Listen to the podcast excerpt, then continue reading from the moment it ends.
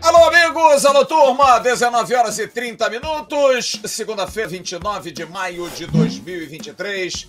Está entrando no ar a nossa tradicional live de todas as segundas-feiras, quando não tiver jogo. Por exemplo, semana que vem não teremos a nossa tradicional live de segunda-feira. Vamos ter o grande clássico entre Vasco da Gama e Flamengo no Maracanã, às 8 da noite.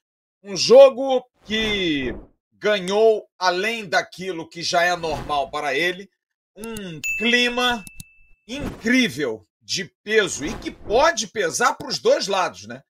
Porque o adversário também não está jogando essa bola toda, muito pelo contrário, o zagueiro deles lá disse que os três últimos jogos foram jogos de M, falou mesmo, soltou o verbo, e eles jogam também um jogo importante na quinta-feira, Copa do Brasil contra o Fluminense. E se por um acaso der errado, vão estar também numa situação difícil, cobrança total. Então é um jogo que tem essa responsabilidade, tem toda essa casca e tem pelo lado do Vasco um momento alarmante. Alarmante, sim, de indefinições, de preocupações, de um time que não conseguiu vencer duas partidas do Campeonato Brasileiro e que teve uma segunda-feira extremamente agitada. Aliás, não só uma segunda-feira. Cheguei ontem de Fortaleza, passei sexta, sábado e domingo em Fortaleza. Tive a oportunidade de ir na concentração do Vasco no sábado. E a gente vai trazer algumas informações aqui de bastidores, coisas que aconteceram antes e depois do jogo, para que a gente possa mostrar exatamente como está o clima hoje. Porque eu sei que isso vai trazer muita controvérsia, mas hoje não há como a gente não dizer isso. Que as pessoas fiquem aborrecidas e não há porquê. Há um racha hoje dentro do Vasco, claríssimo. Um racha gigantesco entre o Vasco e a gestão da SAF. Não os norte-americanos da 777, com quem os gestores do Vasco têm uma relação plena, uma relação de amizade, uma relação de cordialidade, uma relação de confiança acima de tudo. Afinal, quem foi aos Estados Unidos assinar o termo compromisso com a 777 foi o presidente Jorge Salgado. Mas o problema está na gestão da SAF no Brasil. Há muita, mas muita reclamação em vários aspectos. E hoje teve carta direta aos norte-americanos de cobrança, de mudanças. Já tinha falado isso aqui na semana passada. Estarei ratificando. E a gente vai receber um convidado muito ilustre, que hoje, inclusive, deu essa informação em primeira mão, o jornalista Gilmar Ferreira, que vai falar também daquilo que sabe, das informações que tem, sobre esses bastidores, que envolvem o técnico Maurício Barbieri, que vai ficar mas olha, vai ficar diante de algumas fortes condições, de muita cobrança e cobranças duras, para que ele pelo menos dê ao torcedor do Vasco um mínimo de esperança de um desempenho melhor que o Vasco já teve. Coisas que estão sendo questionadas, situações que estão sendo faladas e culminando com agora há pouco confirmada a entrevista coletiva do diretor executivo Paulo Brax amanhã, a uma hora da tarde, no CT Moacir Barbosa, para que a gente possa ouvir do executivo do Vasco o que está rolando. Por que, que o Vasco não está andando, Paulo Brax? A gente precisa saber disso.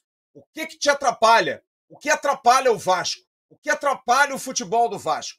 Enfim, são muitos assuntos para a gente abordar. Além do Gilmar, estaremos com o querido Bismarck, o grande Jean Faísca e hoje o nosso Sérgio Quinte, nosso Sérgio Sincerão, também vai estar conosco para esse debate às 19 horas e 35 minutos. Peço a você que mande a sua mensagem no chat para a gente fazer o registro, agradecer as muitas pessoas que já estão conosco e já já vou mandar alguns abraços muito carinhosos para o povo lá do Nordeste, com quem encontrei no aeroporto, nos estádios, enfim, muita coisa legal que, que tive a oportunidade de registrar e ver principalmente o quão amado é esse clube. E o quão é admirado também o trabalho do canal Atenção Vascaínos. A gente vai ouvir mensagens comerciais da galera da Gigante da Colina de Manaus e aqui do Rio, e a gente volta depois para começar o nosso bate-papo. Toca aí. Fala galera do canal Atenção Vascaína, tudo bem? Meu nome é Paola, sou aqui da Gigante Top Shop Nova Iguaçu e vou apresentar para vocês agora a nossa nova coleção de casaco corta-vento, tá bom? Ó, a gente está trabalhando com esses casacos aqui, ó, nova coleção 2023, todos os nossos corta-ventos, inclusive esse branco, esse pretinho aqui também tá bem bacana, e pra mulherada, o preto e esse rosinha aqui também tá coisa linda. Aqui. E para não ficar de fora também, a gente está trabalhando com conjunto de viagem. Chegou para a gente esse cinza kit, tá lindo demais. E esse branco, novidade, conjunto branco, entendeu? Que vem com essa calça aqui maneiraça, veste super bem, tá bom, rapaziada? E esse daqui que tá no meu corpo também, ó, que é o moletom, vem com a calça também, conjunto bem bonito. Diferente, né? Porque nesse frio garantiu aquele casaco maneiro do Vascão, não posso deixar de falar. E ó, vou, vou falar para vocês agora que nessa quinta-feira vai começar a venda e a retirada de ingressos, não só aqui, como, aqui, como também lá no Shopping Jardim Guadalupe. Que, pô, vocês que querem manter contato, querem saber sobre ingresso, ou então sobre o produto da loja, acesse lá o nosso Instagram, Gigante Top Shop, ou então nosso WhatsApp, dá uma luzinha lá, valeu, fala com, a gente, que a gente também envia isso aqui para todo o Brasil e para fora do Brasil também, para quem quiser, tá bom, galera? Um abraço. Valeu, minha querida. Obrigado. Parabéns pelo trabalho, porque é um trabalho de, de raça, viu? É, vender produto Vasco hoje é coisa para herói. Olha só que homens lindos na nossa live. Homens lindos. Homens, aí o Jean já se ajeita, já. Fala em homem lindo, ele já fica ajeitado, né? Para meter aquele. Nosso querido Bismarck! Ô, Gilmar! Bismarck não te atende, não, Gilmar. Vamos dar esporra ao vivo logo, pô. Te liga pro cara, o cara não retorna. Porra, fala, Gilmar Passei. Ferreira. Tudo bem, meu querido? Tudo bom, Flávio, Jean, amigos do, do canal, Bismarck, companheiro Bruno, né? Sérgio. Sérgio, Sérgio. Sérgio. Companheiro Sérgio, prazer estar com vocês aqui. Passei boa parte da minha vida correndo atrás do Bismarck e era difícil acompanhar o ritmo dele. Mas hoje em dia é fácil, porque eu já sei que sempre que eu ligo para ele, ele não atende. Então eu já nem. Antigamente ele ainda atendia. É. Mas agora ele não atende mais, então é fácil, é previsível. Eu ligo só para constar, só para deixar lá o registro na, no telefone é. dele. Mas, Mas eu te amo, já... tá, Bismarck? Três meses, né, Gil? Você ligou tem uns três meses para ele e respondeu ontem. Não deve ter sido isso. É, é, mais ou menos assim. O gap é esse. O gap é esse. Mas ele tem um lugar especial no meu coração e eu falo sempre para essa garotada que não viu o Bismarck jogar. Aliás, nunca é demais deixar. Eu sei que o programa é visto pela, pela cúpula do, da direção, a direção do Vasco. É hora, sempre é hora de fazer uma homenagem ao Bismarck. Bismarck Sem é um dúvida. dos maiores jogadores da história do Vasco está vivo, lindo, com saúde, merece ser homenageado pelo Vasco da Gama. Sem dúvida alguma. Sem dúvida alguma. Quem não viu, meus pêsames, viu? Porque Bismarck jogou muito futebol. Bis, querido, tudo bem, meu irmão? Como é que você tá? Tudo tranquilo? Mais ou menos, né, Bismarck? Parece que ele tá voltando aquele início, né, bicho? Que eu perguntava, e aí, bicho, tá tudo bem? Você dizia para mim, não tá bem, não. Tá feia a coisa, hein, Bismarck? Tá de novo ficando esquisito, hein? Boa noite, Flávio, Jean, Bruno, meu queridíssimo, ilustríssimo Gilmar, que quando me liga eu já tendo, já no primeiro toque do telefone dele. Gilmar, eu te amo, Gilmar. Sempre é um prazer é, ter você aqui no canal, sempre é um prazer ter as suas opiniões. Você é, cobri o Vasco na minha época e você sabe do carinho e do amor que eu tenho por você, do quanto eu te acho inteligentíssimo para comentar sobre futebol, ainda mais comentar sobre o Vasco. E você também mora muito no meu coração, meu amigo. Desculpa por às vezes não, não voltar a tua ligação de forma imediata. É, eu só eu faço uma parte para você. Mas eu, eu não falo que eu volto a ligação em três meses. Às vezes eu volto até em seis meses mas quero te pedir desculpa aqui ao vivo e a cores para todo mundo. É. Fábio, é só fazer uma é, correção. Gente... Só para fazer uma correção, Bismarck, um minuto. Só para fazer uma correção. Sobre o Vasco, eu não emito opinião, eu emito sentença, tá bom? Sobre o Vasco não é opinião. É o veredito. Já virou sentença, né? Já virou sentença. Isso, isso. É, não, é, Fábio, realmente, eu não consegui ver o jogo no sábado, mas cara, realmente começa de novo a nos preocupar. Uh, mais um ano que a gente começa achando que nosso time vai demonstrar alguma coisa no Campeonato Brasileiro. A gente tem sempre falado disso aqui, é, um Campeonato Carioca que também hoje não é parando para ninguém, mas pelo menos contra as equipes grandes, o Vasco mostrava um padrão de jogo muito melhor do que está apresentando agora. Tinha uma, uma articulação de defesa, meio campo e ataque muito melhor do que está apresentando. E sem dúvida que é muito preocupante nós estarmos com seis pontos, já aí com oito rodadas e tendo aí alguns jogos difíceis pela frente. Não que os anteriores não tenham sido, mas os jogos que o Vasco vai ter agora, esse jogo contra o Fortaleza era um jogo que o Vasco precisava pontuar de alguma forma.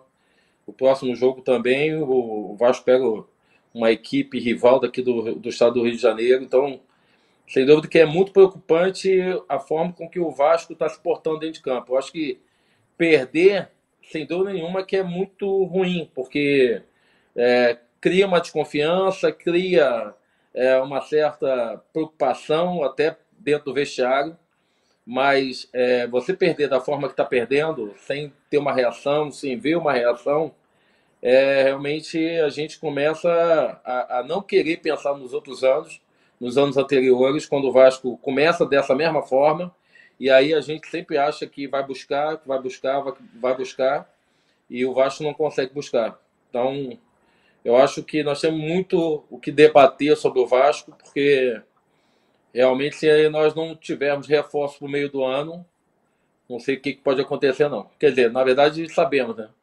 Que pode acontecer a mesma, a mesma coisa que aconteceu em anos anteriores, que é o Vasco perigar ali na, na zona de rebaixamento. Deixa eu só esclarecer para você e para o Gilmar. O Gilmar já esclareceu. Bismarck, o nome do rapaz é Sérgio, não é Bruno. Ah, não é. Não, Quem não falou é, Bruno, é tá vendo? Não. Eu, eu vou até. Bruno fui eu. Ele que falou Bruno disse, não, é Sérgio. Se vocês quiserem chamar ele de Sérgio Desculpa, Bruno, Sérgio. não tem problema também, não. A gente cria o um nome, pô. O que, que foi, Sérgio? Não, desculpa, Sérgio. É porque eu fui cair na, na, na do Gilmar de falar Bruno aí, ó. Desculpa. Você pode tudo, meu querido, imagina. Não tem problema, não.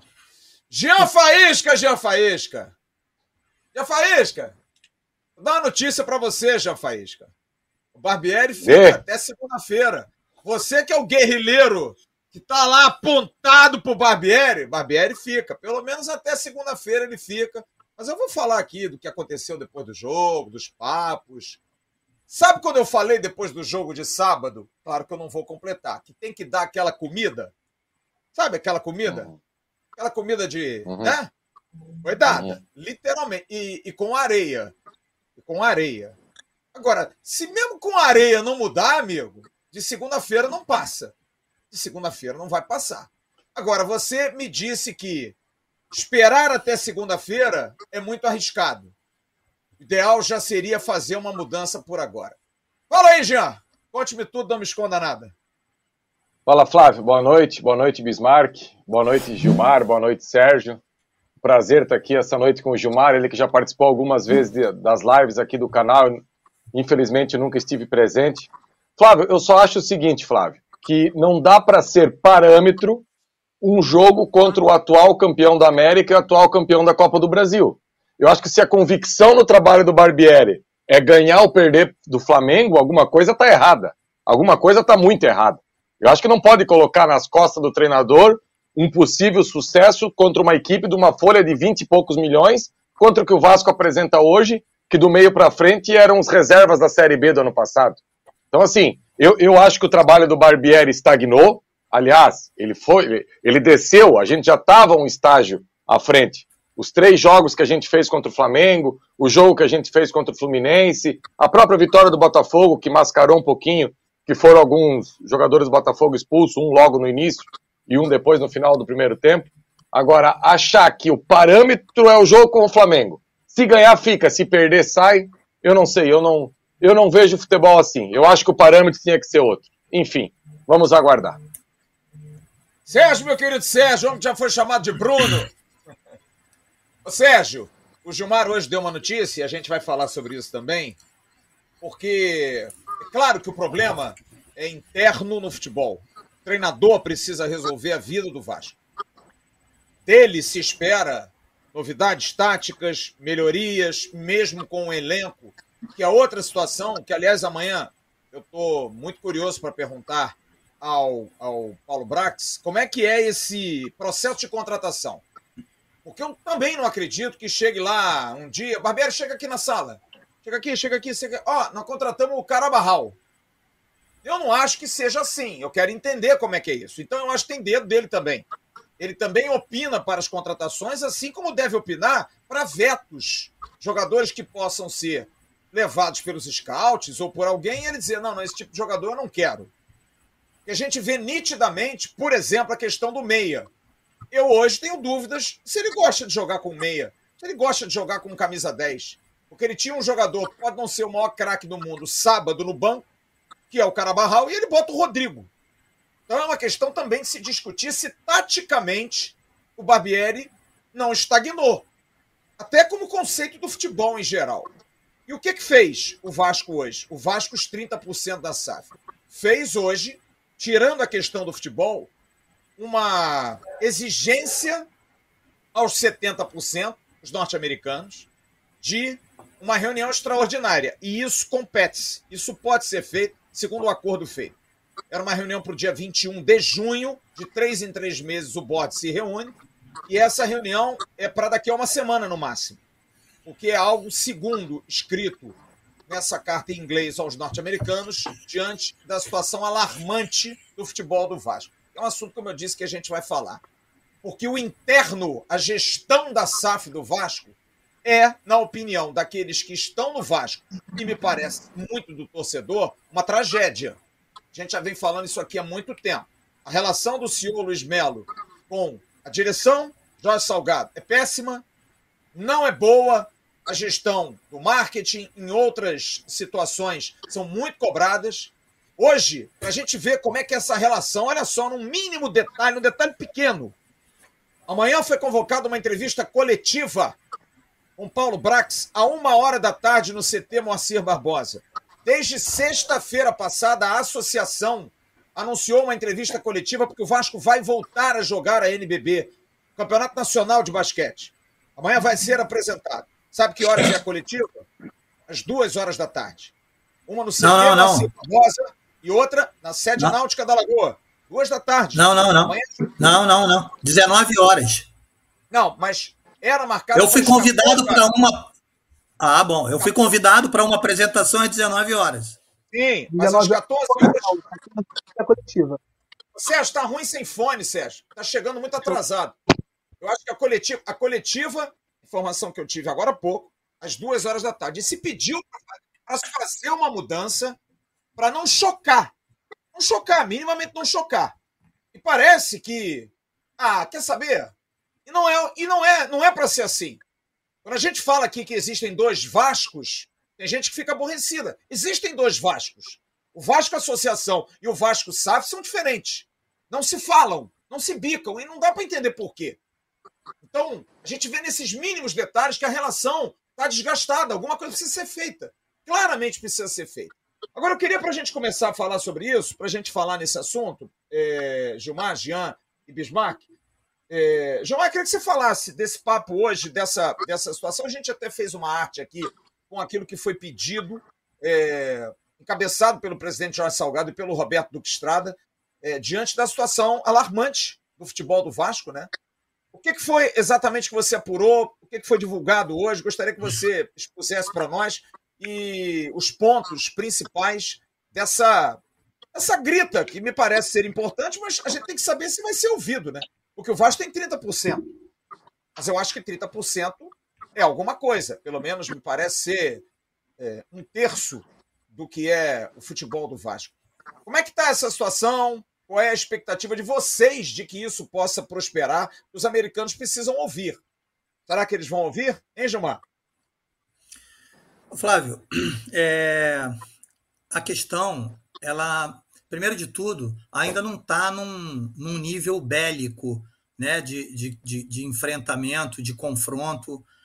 É, é preciso que as pessoas entendam que a passagem, a migração por um novo projeto, por um novo processo administrativo, por uma nova gestão, ela, ela é, é como se fosse a fusão de duas empresas.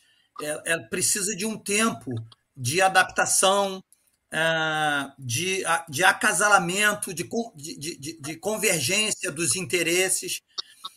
E dentro desse processo, nós estamos falando de, de, de, detalhes é, que, que, precisam ser respeitados. Por exemplo, é, os americanos eles, eles entraram no não por, por amor ao Vasco, eles, eles enxergaram um belo, um bom negócio. E o Vasco enxergou nesse grupo um bom negócio. O Vasco estava numa situação que era uma situação pré-falimentar, como vários outros clubes do Brasil ainda navegam, né? Então o Vasco precisou encontrar um meio de, de, de, de vislumbrar uma saída, porque senão ele estaria condenado a ficar ou ficar eternamente na Série B ou ficar nesse sobe, sobe e desce, porque não tem dinheiro, as dívidas se avolumam a cada ano. Então, enxergou-se nesse processo de, de, de, privatização do futebol a saída, e acho que isso aí vai caminhar para todos os clubes, claro, cada um por, com a sua necessidade. Alguns vendendo parte do seu futebol, não totalmente, né? mas vende para se capitalizar, para dar um salto ainda maior de qualidade, para poder ter capacidade de investimentos ainda maiores, enfim. Então, o Vasco ele se encontra num período ainda de adaptação a esse novo processo. Mas só que nós estamos falando de futebol. E o futebol, ele ainda tem a cultura do imediatismo, a cultura do descarte, que foi uma cultura que fez sucesso na época do amadorismo. Ah, esse não presta, manda embora. Ah, o Bismarck não está servindo, vende. Ah, o, o, o, o Jean não está jogando nada, encosta. E, e as pessoas não, não, não querem as pessoas que estão do lado de fora do processo é, hum, se acham no direito de não, de não respeitar o modelo negocial que existe. Né? Então, o Bismarck, hoje, que é um profissional que trabalha com jogadores de futebol, que para ele, hoje em dia, são ativos financeiros importantes, ele, mais ou menos, ele deve é, saber melhor do que eu, do que você, do que o Jean, do que o Sérgio, do que eu estou tentando dizer. Muito embora, quando se trata de Vasco, o coração vascaíno dele fala mais alto, então ele age muitas vezes como torcedor de arquibancada e não como gestor. Mas eu acho isso bacana, acho que o futebol funciona por causa disso.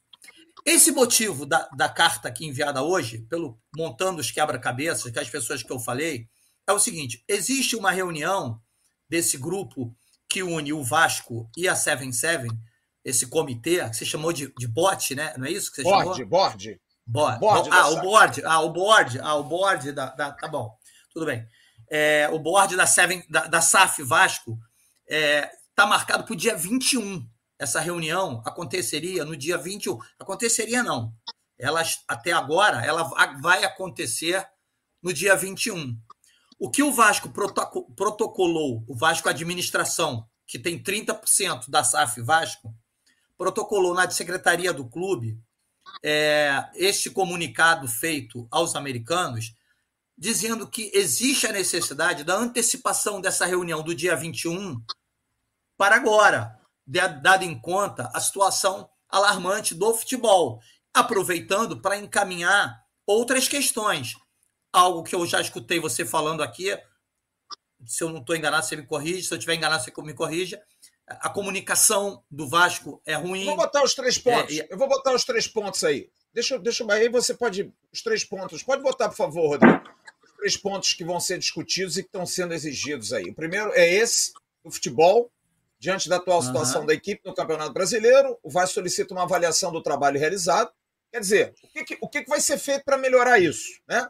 Quais são as, é. as, as consequências desse. Quais são as, é, as fórmulas de resolver? E fala de janela de transferência. O fluxo de caixa, as justificativas do porquê desses atrasos, dessas coisas que estão acontecendo, e a comunicação. Basicamente são esses três aspectos aí. É, comunicação com associados, é torcedores.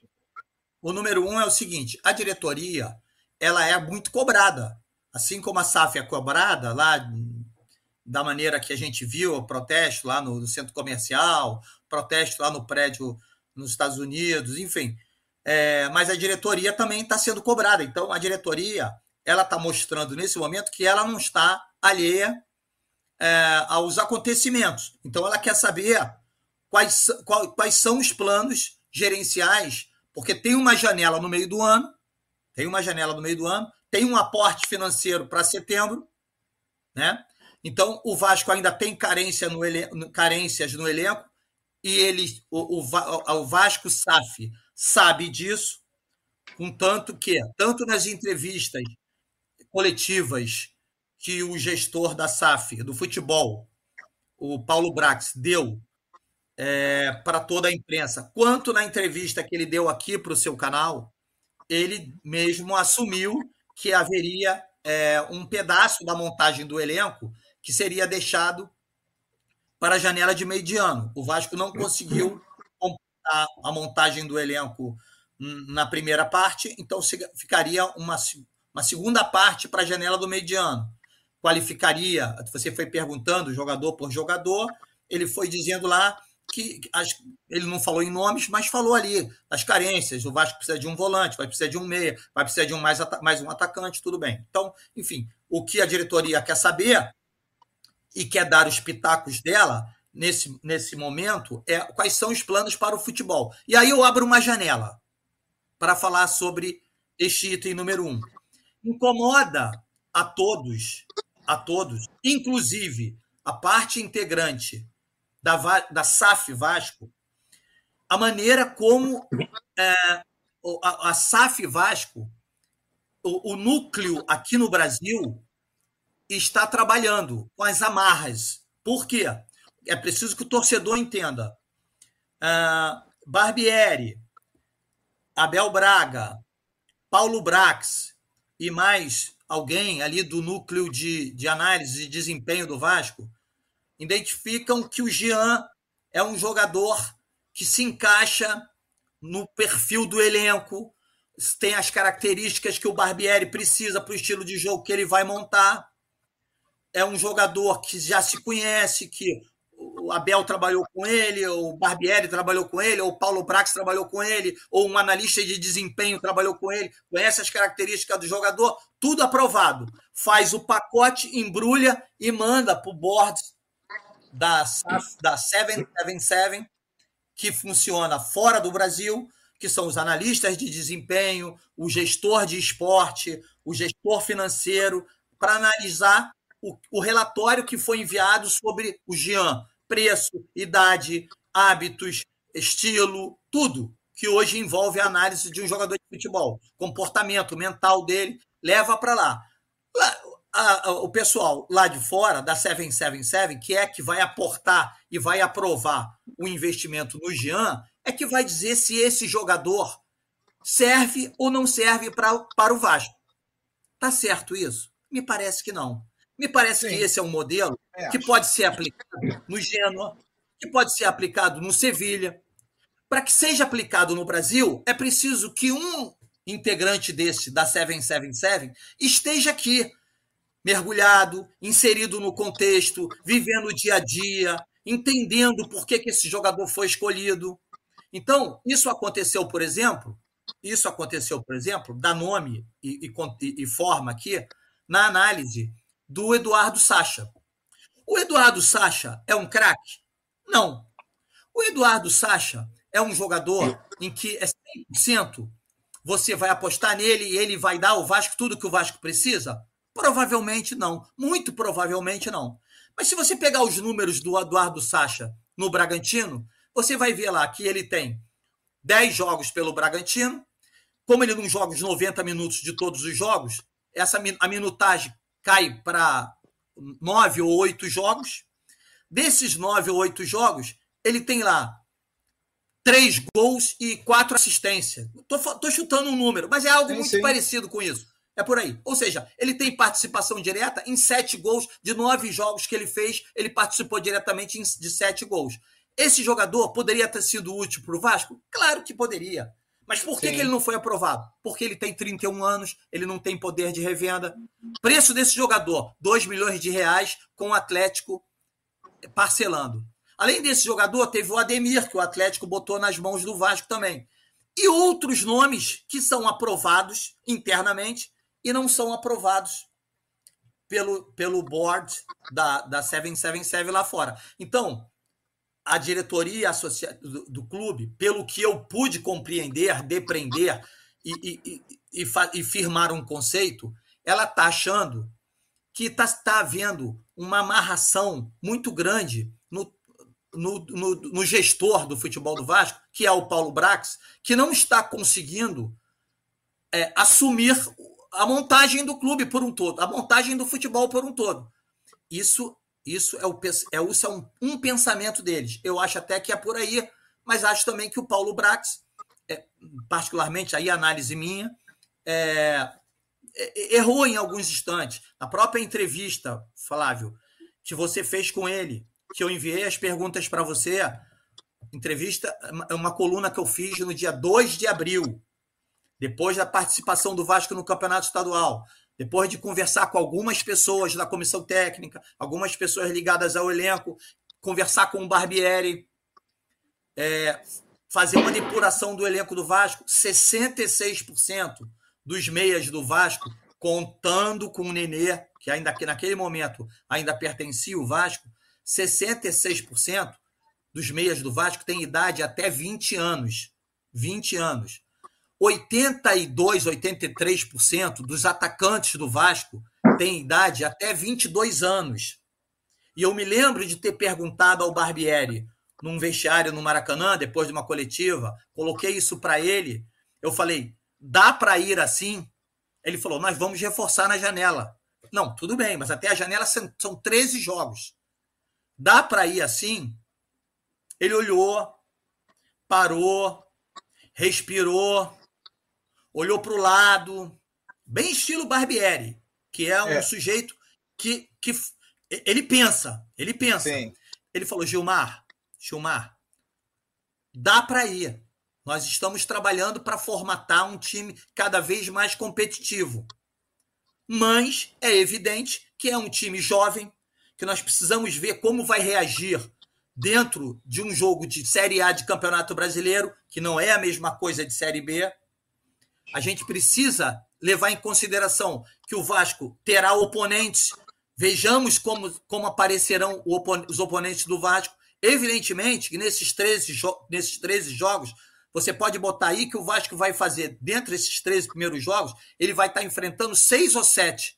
Seis ou sete adversários que vão entrar no campeonato para brigar nas primeiras colocações do campeonato, que não é o nosso caso ainda. Nós estamos montando uma estrutura de trabalho. Então, ou se, eu falei, então, então não dá. Ele falou, não, dá, dá, mas é evidente que é um risco maior. É um dá Nosso sem risco... convicção, né? É um dá não, sem não, convicção. É um dá, não, ele falou é dá, que dá, dá, mas é um, o, aumenta o risco. Ou seja, eu não esperava que o Vasco vencesse o Atlético Mineiro na estreia. Não sei se vocês esperavam. Eu não esperava. Não. O Vasco venceu. Eu não esperava que o Vasco empatasse com o Palmeiras no Maracanã no segundo jogo. O Vasco empatou e largou na frente, 2 a 0. Eu não esperava, com sinceridade, que o Vasco fosse capaz, naquele momento, de segurar o Fluminense. Mas o Vasco segurou. Eu esperava que o Vasco vencesse o Bahia. O Vasco perdeu para o Bahia. Então, é, é, o, o, eu acho que a torcida hoje, só para nos prendermos aqui na parte 1 dessa carta, a torcida hoje ela está sendo um pouco injusta, mas eu entendo. Confesso a você que eu entendo. O torcedor não tem mais saco. Agora, o Vasco competiu com o Fluminense, o Vasco competiu com o Palmeiras, o Vasco competiu com o São Paulo, o Vasco competiu com o Bahia e perdeu o jogo nos últimos seis minutos desses jogos. Para mim, isso é normal, visto que o Jean falou uma, fez uma frase aí que para mim define tudo. Do meio campo para frente, Flávio e amigos, o Vasco tem o mesmo time da Série B, tirando Jair e Pedro Raul. O Pedro Raul ainda não justificou. O Pedro Raul parece mais com o Pedro Raul do Botafogo do que com o Pedro Raul do, do Goiás. Não sei se o assédio tem sido muito grande, não sei se isso está influenciando, mas ele não está. Ele não está funcionando. E o Jair, coitado, estão dando o Jair a atribuição de ser aquele meia que vai resolver os problemas do Vasco. E o Jair não vai resolver os problemas do Vasco. O Jair é uma peça importante na engrenagem. Então, o que, que ocorre? O Vasco não tem força, Flávio, do meio campo para frente, mas não tem força, amigos. Não é força, não é técnica. Não é técnica. É, é o conjunto, é o mental, é o coletivo funcionando muito bem. Então, assim, é, eu, eu, eu acho que o momento do Vasco estão fazendo a tal tempestade que o Abel Ferreira citou lá em São Paulo, estão fazendo no Vasco. Ah, mas o time está na zona de rebaixamento. Amigo, você esperava o quê? Que o Vasco fosse iniciar o Campeonato Brasileiro vindo da Série B com 66% dos seus meias com idade até 20 anos e 80% dos seus atacantes até 22 anos. Você achava que o Vasco ia disputar na parte de cima da tabela? Você estava em que país? Fala para mim, você estava em que país? Então, é, assim, mas, mas Gilmar, mas deixa, deixa eu só te interromper. Eu vou, eu vou colocar o resto do pessoal no grupo, porque é, eu entendo todas as, as, as, as informações que você está dando, mas eu acho que a discussão, inclusive, acho muito legal que amanhã alguém dê a cara a tapa, e eu acho que o Paulo Brax, uma semana de, de, de atraso, eu acho que semana passada ele e o Luiz Melo tinham que falar, e está aí no terceiro ponto da, da, da, exclamação, a questão da comunicação. Eu falo aqui há centenas de anos, os companheiros reconhecem isso. A comunicação do Vasco é péssima. Já não é de agora, é de anos e anos e anos. É... Não dá para você gerir um clube com uma cabeça de norte-americano. Os norte-americanos estão botando dinheiro, mas quem está aqui precisa entender que o Vasco, o futebol brasileiro, o buraco é mais embaixo. Tem que dar satisfação. Tem que dar. Tem que botar a cara e falar. Tá? Então, quando a gente fala aí dos dois pontos, fluxo de caixa e comunicação, estão muito atrelados à gestão, que a gente critica dentro disso, porque tem que ser criticada. Ah, atrasa um pagamento de um jogador, atrasa um pagamento do outro, os empresários do André vão botar na justiça. Opa, peraí. Não foi isso que foi falado que ia acontecer. Por quê? Ah, não tem que falar isso. Como eu perguntei ao próprio Luiz Melo em off, um dia que nós estávamos lá na, na, na, na, na sala de imprensa, e desculpa, a resposta dele para mim não convence. O Vasco está se preparando para a janela e a resposta dele foi: para que, que você está preocupado com o aporte agora? A janela daqui a 30, 40 dias. Desculpe, Luiz Melo. Você está errado. Você está errado. Eu acho que você usou dessa sua, esse seu argumento para dar uma, uma chavada. E até entendo como gestor. Mas você não pode falar isso para o torcedor. Você tem que ter, ter certeza do quanto você tem hoje para planejar daqui a 30, 40 dias. Para que que tem que ter dinheiro? Então, quando você fala em jogadores jovens, Jean tá aí, o Bismarck e o Sérgio também para falar. É... Isso é planejamento. Aí é você gastar o dinheiro errado. Aí é você botar a grana errada. Porque o Vasco contratou oito jogadores que eu considero ótimos. Todos eles. Todos eles. Fez uma defesa de primeira divisão. Léo Jardim é um monstro, o Puma é um ótimo lateral, lateral de seleção uruguaia, o Piton, seleção italiana. O Capasso mostrou sábado por que tem que ser titular. E o, Léo é uma surpresa muito agradável. O Jair é um ótimo meia. Pedro Raul e Orediano estão devendo. O Orediano não joga. É uma outra justificativa. Porém, você contratar apenas um meia para um time, dois atacantes para um Campeonato Brasileiro, 13 rodadas, para mim é um erro.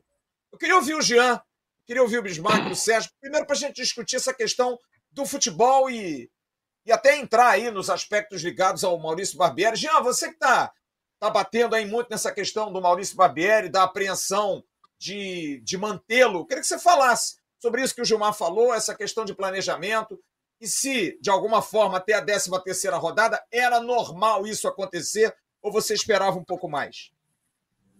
Olha só, é, Flávio, eu, eu respeito, obviamente, a, a última fala do Gilmar, que ele diz em que, em que país você está, o torcedor do Vasco, Gilmar, ele está no país que prometeram para ele.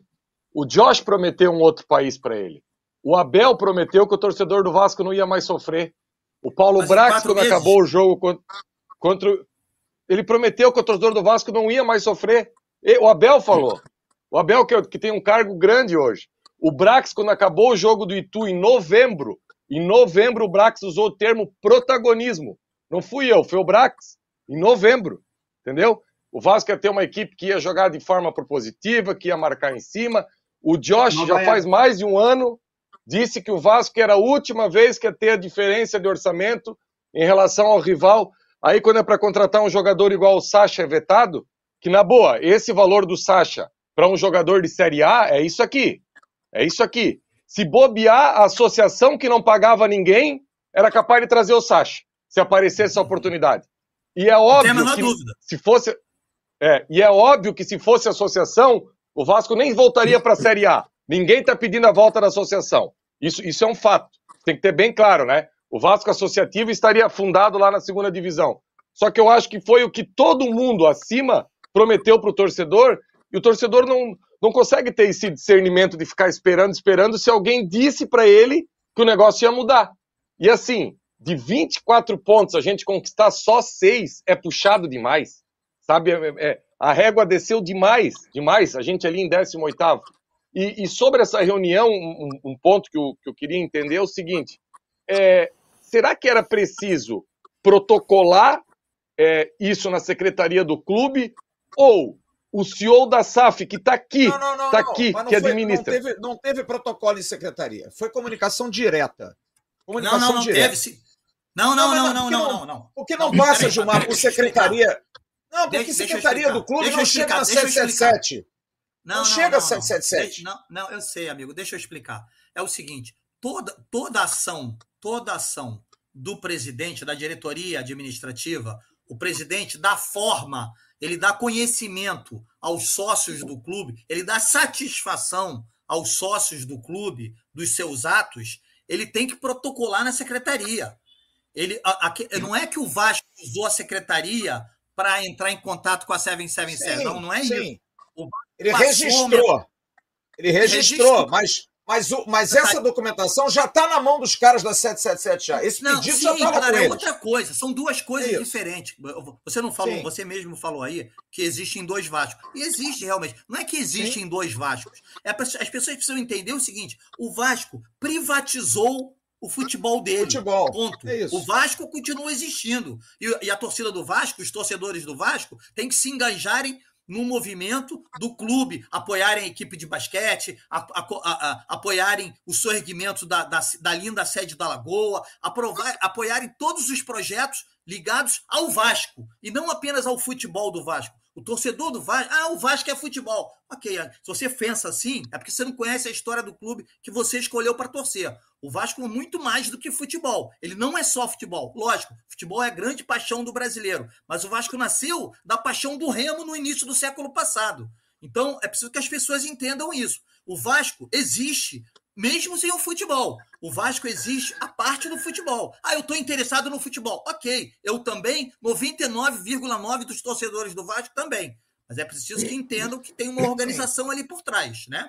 Só isso. Mas, mas já chegou, você, Jean. Eu não faço nenhum reparo no que você falou. É perfeito, acho perfeito. Já chegou na mão dos caras. E eles têm obrigação de aceitar. Obrigação. O Vasco tem 30%. É uma das vantagens de ter feito um acordo de 30 a 70, diferente das outras SAFs, que são 90 a 10. 30% apita e bastante. Tem, sim, direito a fazer isso. E como a relação Jorge Salgado, principalmente, e 777 é muito boa, é muito boa, é uma relação extremamente cordial. Sempre se falam, sempre estão em contato. Jorge Salgado tem, tem negócios nos Estados Unidos, está sempre em contato. Isso aí Pode ficar tranquilo. O problema, Jean, Bismarck, Sérgio e Gilmar, é a gestão da SAF. É quem está hoje dentro do Vasco fazendo a gestão da SAF. É a reclamação com o marketing, é a reclamação com o sócio-torcedor, é não gerar receitas novas, só ficar dependendo do aporte. Porque se o clube tivesse pujante, com grana, de outras maneiras, talvez não precisasse desse esse aporte de setembro, dessa, dessa neura de antecipar de setembro para cá. O problema é que não tem porque o plano de sócio foi mal lançado, numa época errada, o marketing absolutamente não anda, marketing não anda, todos os que estavam no departamento de marketing do Vasco, que era o único setor da gestão João Salgado que funcionou através do Vitor Roma, que era o vice-presidente, todos saíram, todos, foram todos demitidos. Marcelo Azalim, que conhece toda a identidade visual do Vasco, foi o primeiro a ser demitido. O marketing do Vasco hoje é todo ele formado por pessoas, inclusive muitos não são vascaínos, não sei se isso importa, eu acho que importa muito. Muitos não são vascaínos, não, não, não conhecem a história do Vasco, não conhecem os meandros do Vasco. Então essa é a reclamação. A bronca é em cima dessa galera que precisa fazer a SAF andar. Não só o futebol, porque o dinheiro do futebol, Jean e companheiros, vem também desse trabalho. Não é só aporte, porque o aporte daqui a quatro anos, três anos, termina, cara. E aí? Quais são as receitas alternativas? Como é que vai fazer? Vai ficar pedindo toda hora, mas dá mais um pouquinho de dinheiro aí? Não pode. Absolutamente não pode. Bismarck, é, vamos falar sobre o Barbieri? Eu queria saber de vocês se o Barbieri vale permanecer ou não. Depois do jogo, foi cobrado muito do Barbieri, principalmente ele mudar. Ele precisa mudar a cabeça dele. Algumas atitudes do Barbieri, veja bem, o grupo adora o Barbieri, e isso é verdade. A entrevista do Léo Pelé foi clara, a entrevista do Peck foi clara. Os jogadores gostam. O trabalho dele de campo é muito bom. Ele é muito elogiado, ele é muito meticuloso, as preleções são ótimas. O time já jogou bem esse ano, porém alguma coisa aconteceu nesse meio do caminho. E aquele time que o Jean falou aí bem, no dia 12 de dezembro, quando ele foi apresentado, time que marca saída de bola, time que tem posse de bola, time que é reativo, morreu esse time. Esse time não existe mais. E isso está sendo cobrado dele. E principalmente algumas situações que são muito claras. Duas me parecem mais claras do que água a questão do Luca Orediano. O que foi feito sábado foi muito cobrado do Barbieri. Ele chamou o Luca Orediano aos 45 do segundo tempo a entrar, Bismarck. Fortaleza fez o gol. Eu estava no Castelão e olhei para o banco. O Maldonado estava ao lado dele. Maldonado vira-se para ele como se dissesse: Ó, oh, segura um pouquinho agora aí. E o Orediano não sabe onde meter a cara. Eu vou dizer a palavra aqui: sacanagem o que fizeram com o Gringo sacanagem. Se é um jogador mais malandro, não é um menino, diz: Eu não vou entrar nessa porra, não. Não vou entrar, não. Sacanagem o que fizeram com o garoto. Não se pode fazer. Isso foi cobrado. Se ele custou 4 milhões e meio de dólares, era uma opção do treinador. Só que, por que, que não bota para jogar? Qual é a razão de não botar para jogar? E a segunda situação, mudar taticamente o time. Porque ele tira um zagueiro e bota um zagueiro, ele tira um volante, ele bota um volante. Ele não faz variação tática. E isso foi muito cobrado. É bom a gente reparar numa injustiça, foi falado isso sábado, que o Capasso saiu do jogo porque estava com um cartão amarelo. Não é verdade. Mas o Capasso estava com câmera nas duas pernas, pediu para sair, não estava aguentando. E aí entra o Miranda, que aí é uma questão de composição de elenco. Né? O Miranda, a gente viu o que aconteceu no sábado. A hora de marcar o cara lá, o, o centroavante, deu um, um na cabeça, não marcou. Aí você bota o Rodrigo, que vem errando sistematicamente. Então, todos esses aspectos foram cobrados dele e ele precisa dar resultado. Aí sim, ele precisa dar resultado. Ele precisa tirar alguns jogadores e passar a ver o futebol de uma maneira diferente, como, por exemplo, a questão de um meia.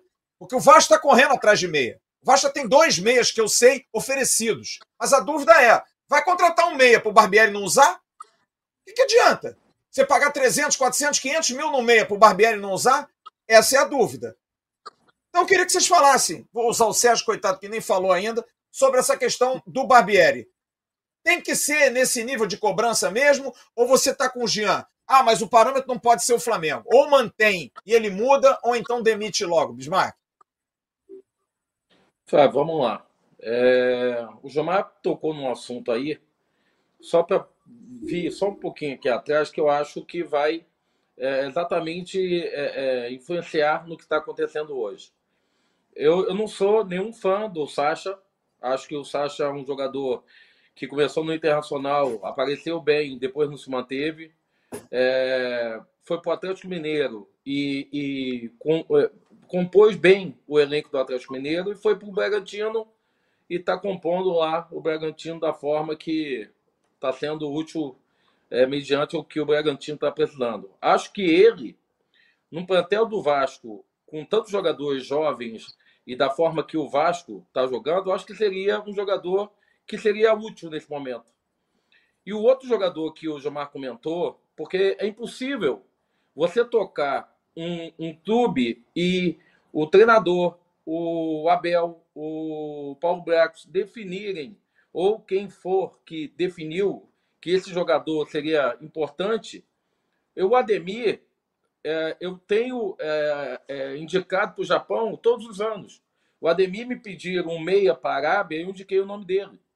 Então, o Ademir cairia no Vasco hoje com o Orelhano um, um, dois jogadores que seriam importantes para o Vasco nesse momento.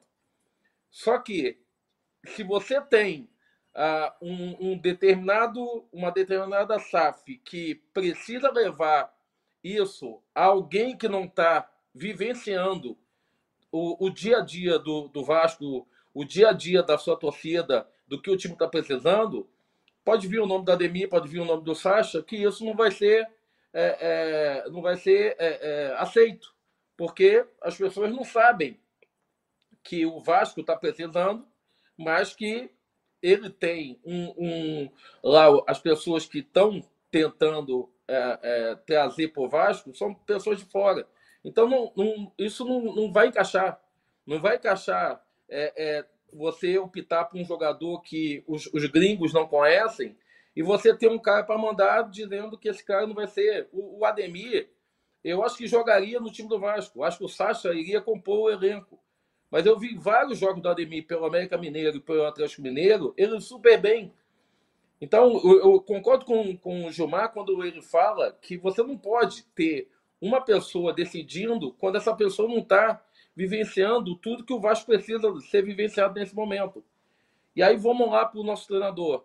O, nosso treinador, Fábio, é, é, traz um jogador como o Orlando, que é um jogador vertical, que em todos os jogos que ele colocou o menino foi acima de 25 minutos.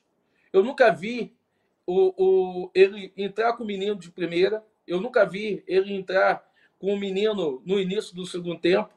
E todas as vezes que ele bota o menino, é sempre pelo lado direito, ele troca seis por meia dúzia. Ele tira o PEC que o cabelo é parecido. E, algumas vezes, em alguns jogos, eu achava que o Peck ainda estava jogando, mas não era, é o Orlando que já estava jogando.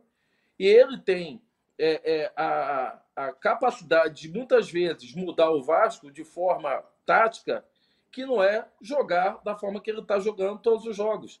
Nós tivemos bons jogos no Campeonato Carioca, nós tivemos. E até me empolgou, porque eu até achava que o Vasco estava com uma metodologia tática muito diferente dos 12, 13 treinadores que já tinham passado pelo Vasco.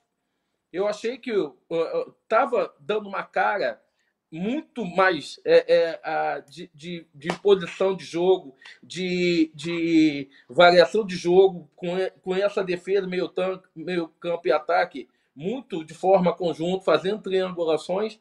E aí, como o Gilmar falou, a, gente começa o Campeonato Brasileiro, eu não achava que ganhava o Atlético, não achava que empatava o Palmeiras, eu não achava que ganhava o Fluminense, e o Vasco soma seis pontos. Mediante esse, essas equipes, a gente acha que, poxa, o Vasco passou por três times que vão lutar para ser, ser, serem campeões. E aí o Vasco, depois disso, o Vasco tropeça contra o Botafogo, é, tropeça contra o Bahia, tropeça contra o, o, o Santos e, e começa a jogar os jogos de forma incompreensível. Então, assim, acho que se o Barbieri não mudar a, a, a metodologia tática dele, vai chegar um momento que vai perder contra o Flamengo e eles vão chegar ao Barbieri. Agora, a, o, o, os jogadores podem gostar muito dele, a, os jogadores podem achar ele um grande treinador. Agora, nós que, que temos visto o Vasco ao longo aí do, desses cinco anos, a gente não consegue suportar mais um treinador que todo mundo está vendo que não está caminhando e só ele que é, acha ainda, porque todas as entrevistas dele, o, o mínimo que eu quero num, num, num, treinador é que ele me mostre que ele viu o jogo. E todas as vezes que ele dá uma entrevista depois dos jogos, parece que eu vi um jogo e ele viu outro. Parece que todos nós vimos um jogo diferente dele. E o que está acontecendo é que o Vasco está ficando sem reação. E vai chegar um momento que a gente não vai ter mais tempo para poder ter essa reação, porque aí já começa todo mundo com 30 pontos e a gente com 12 pontos, e a gente com 15 pontos. Então, no meu modo de ver, se o Barbieri não mudar a cabeça dele para ser ousado, para ter é, é, metodologia diferente, quando você precisa é, é mostrar para a equipe adversária que você também é forte, eu acho que ele vai acabar sendo mandado embora. Agora, tem cinco. A gente está falando de janela aqui, gente. A janela é só no dia 3, tá? Até lá tem cinco jogos. Tem o Flamengo, tem o Inter, tem uma sequência de quatro jogos em casa, tá? Só que desses quatro, três ainda dentro da, da, da não janela. Cuiabá, Goiás, Goiás, Cuiabá e o Botafogo. Botafogo no dia 2. E o Vasco tem os seus próximos seis jogos. É, seis? É isso. São quatro em casa e dois fora. Se a gente for colocar em casa o Flamengo e o fora é o Botafogo. Mas são cinco jogos no Rio de Janeiro. É uma oportunidade que se tem. Só que é uma oportunidade sem a janela.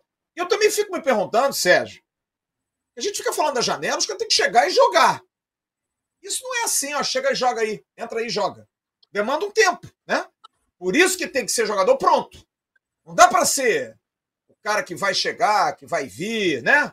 Ah, é o Serginho que vem lá da, da Turquia. Ok, pode ser um bom jogador, mas será que vai chegar e vai jogar? Né?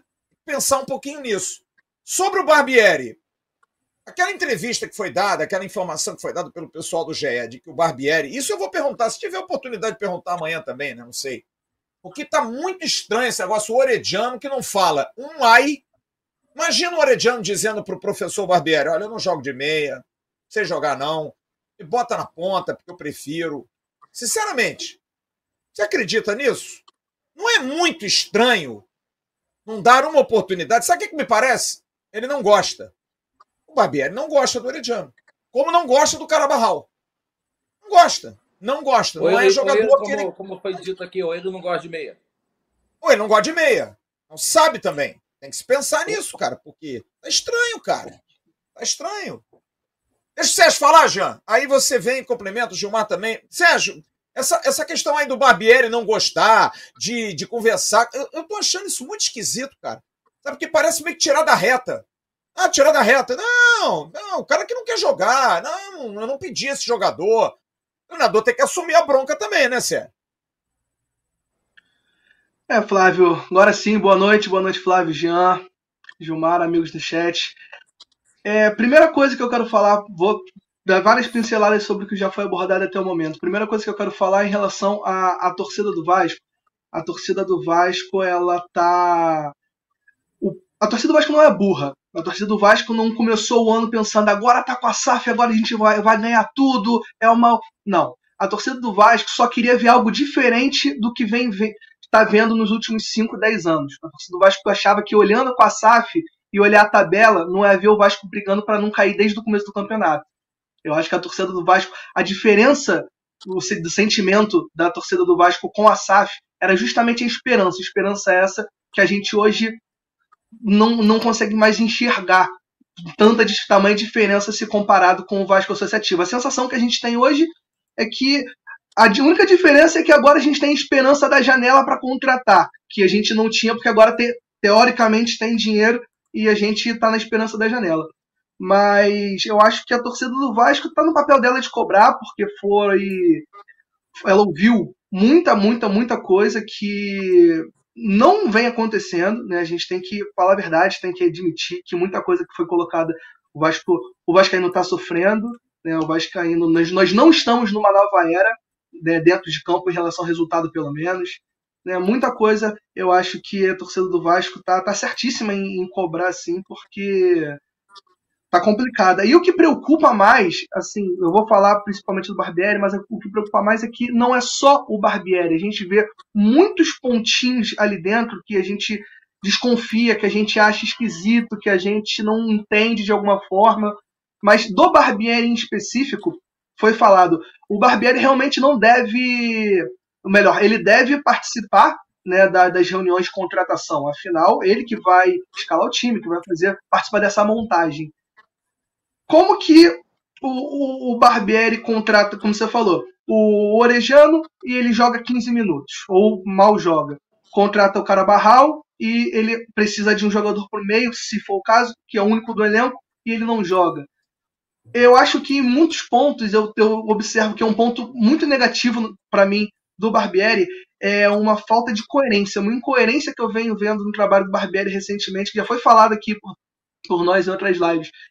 É, um jogador não pode entrar num jogo, fazer um gol e no outro jogo ele não ser nem relacionado. Um jogador não pode estar duas partidas sem atuar, sem viajar com o elenco e ser a primeira opção para entrar já no intervalo. Sabe? São umas situações que eu vejo no trabalho do, do Barbieri, que umas, umas inconsistências que é, é difícil de defender. Sabe? É difícil de defender. Eu não, eu não vou entrar necessariamente, já tem que mandar embora, não tem que mandar embora, porque aí perguntam, ah, quatro meses só é muito pouco tempo, o time está numa montagem, ainda tem que ter paciência. Assim, é, cobrar paciência para um time que de quatro meses, eu entendo em partes, mas tem situações que é, é complicado. Um time como o Vasco, que investiu tanto numa janela, com uma semana de trabalho, não pode ser eliminado da Copa do Brasil para o ABC. Desculpa, não pode, em São Januário, sabe? Com o investimento que teve. Você pega milhões e milhões para contratar um jogador, você contrata o jogador e bota para jogar, se o cara tiver dois dias de treinamento, ele não pode perder para a ABC, não pode deixar de ganhar do ABC uma classificação de Copa do Brasil. Sabe? Ah, é pouco tempo para poder, tem que dar essa sequência. Eu entendo que a sequência no, no futebol brasileiro é importante, mas vamos fazer uma, uma, uma pequena comparação. O São Paulo, o Rogério Ceni, ele é treinador, era treinador de São Paulo há mais de ano, participou da montagem do elenco, o resultado não vinha acontecendo. Eles trocaram, veio Dorival Júnior, que não contratou nenhum jogador desse elenco, e o time está invicto a 11 jogos. O resultado a curto prazo que aconteceu. E é isso que a gente precisa hoje. A gente precisa de resultado a curto prazo. Porque esse pensamento de ah, tem que dar sequência, vamos ver lá na frente, ainda tem tempo. Passou o Carioca, a gente fez bons jogos, deu aquela esperança, mas já regrediu tudo que a gente tem visto. Chegou a Copa do Brasil, foi eliminado logo no primeiro jogo. Começou o, o brasileiro, o time já está na zona de rebaixamento. Vocês querem paciência até quando? Até quando que vão pedir paciência para a torcida? Sabe? Paciência para quando. Porque eu acho também o seguinte: que o, o, simples fato de depositar todas as fichas na janela, ah, a gente tem a janela agora, vamos usar o dinheiro, vamos contratar três, quatro nomes. Depositar essa esperança toda na janela, para mim, já é uma demonstração claro de reversão de rota, o que mostra que as coisas não estão funcionando como deveriam. Concorda? Se as coisas estivessem dentro de um planejamento como era o esperado, concordo que não era esperado ganhar do Atlético Mineiro, que não era esperado fazer um bom jogo contra o Palmeiras assim, mas também não era esperado perder em casa para o Santos, não era esperado perder em casa para o Bahia, não era esperado nem pontuar jogando contra fora de casa com São Paulo, com Curitiba e com Fortaleza.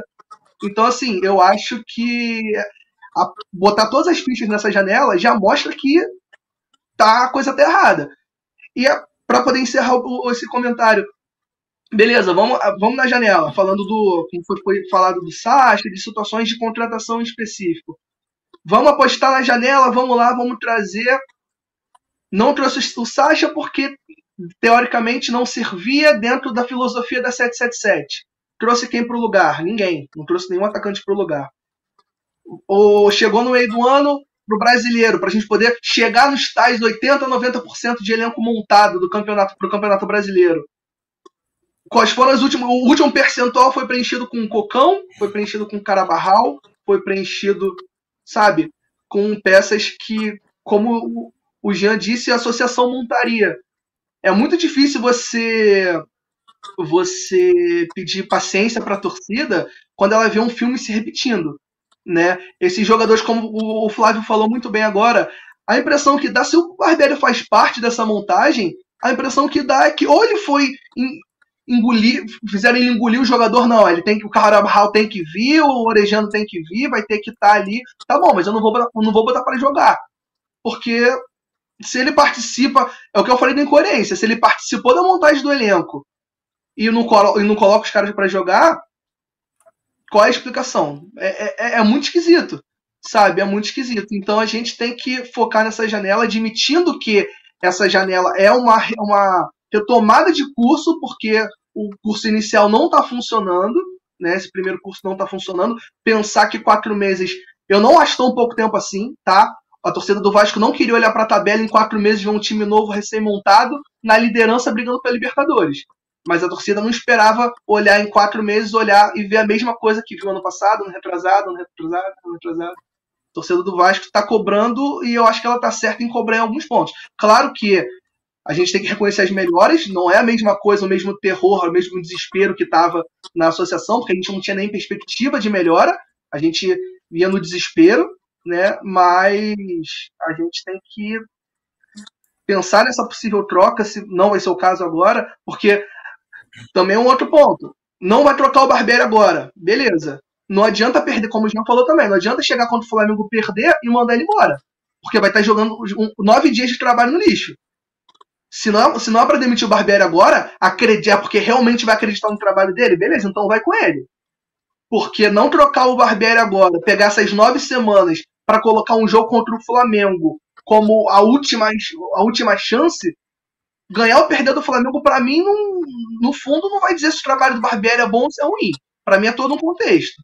Então, mas, mas, se acredita no trabalho, segue. Se não acredita. Eu acho que essa questão do jogo do Flamengo, eu acho que a gente tem que interpretar de uma maneira diferente. Eu acho que é para mostrar que ele entendeu o recado, cara. Porque não adianta ele entrar no jogo do Flamengo com a mesmice que ele está fazendo nos últimos jogos. Podia ser o Inter, podia ser o Goiás, podia ser o Cuiabá, podia ser qualquer time. O jogo do Flamengo casou ser um jogo do Flamengo, que é um jogo brabo. Ele precisa mostrar serviço. Ele precisa entender o não, seguinte, não... bonitão. Não dá para você botar o Rodrigo mais, ok? Não dá mais, cara. Não dá mais, velho. Por que você está testando o Rodrigo mais? O Rodrigo contra o São Paulo corria atrás dos caras do São Paulo, não fez a porra de uma falta que tinha que fazer. Como não fez no jogo contra o Flamengo, no 3 a 1 que a gente perdeu aqui, a final, para chegar à final, que ele perde uma bola do meio de campo e não faz, com medo de quer tomar cartão. O Capasso, isso foi falado sábado, alguém falou isso sábado na transmissão aqui. O Capasso com quatro minutos de jogo, sábado, Ganhou a titularidade ali, sabe por quê? Porque deu um erro na saída de bola. Ele enfiou a porrada num cara e tomou o cartão amarelo. Dane-se, cara. Zagueiro, volante. É que na hora do aperto tem que bater. Esses moleques ficam muito assim, sabe? É o Andrei que não entra na dividida. É o Marlon que é um na seleção e não é no Vasco. É o Rodrigo que parece estar com medo. Se dane, filho. Seja expulso. Tem atitude. Agora, isso tem que ser cobrado pelo treinador pelo treinador, pelo Maurício Barbieri. Ele precisa cobrar isso, porque quando ele foi contratado, ele foi contratado diante de duas alcunhas. Duas. Ele conhece o modelo SAF e ele adora trabalhar com garoto. Que foi o que ele fez no Bragantino, né?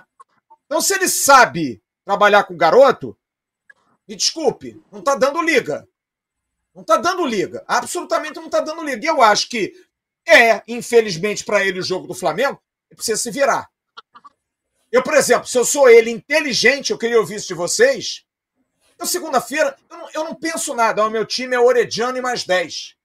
Até para dar ao torcedor, cara, um pouquinho de alegria, sabe? É questão de inteligência, porra.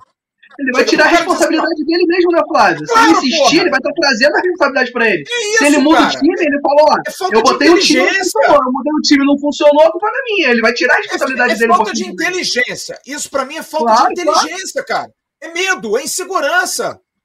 A gente viu o jogo sábado. Eu falei isso aqui, Gilmar Bismarck. Eu estava no Castelão. A tribuna de imprensa do Castelão é do lado da torcida do Fortaleza. Os caras do Fortaleza, o Jean estava comigo no Morumbi, viu igual.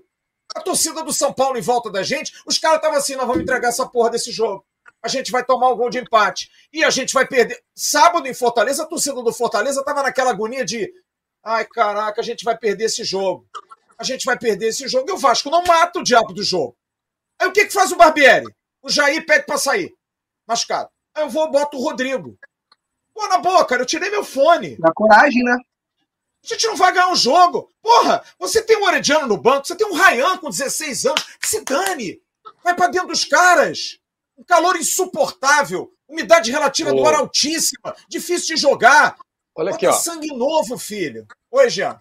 Olha aqui, ó no banco do Vasco, qual era o jogador com a característica mais próxima do Jair? Era o Carabarral, que tinha claro. dado uma assistência contra o São Paulo no último jogo. Entrou, deu uma assistência. Aí, aí bota o Rodrigo. Cara, sabe uns negócios assim que.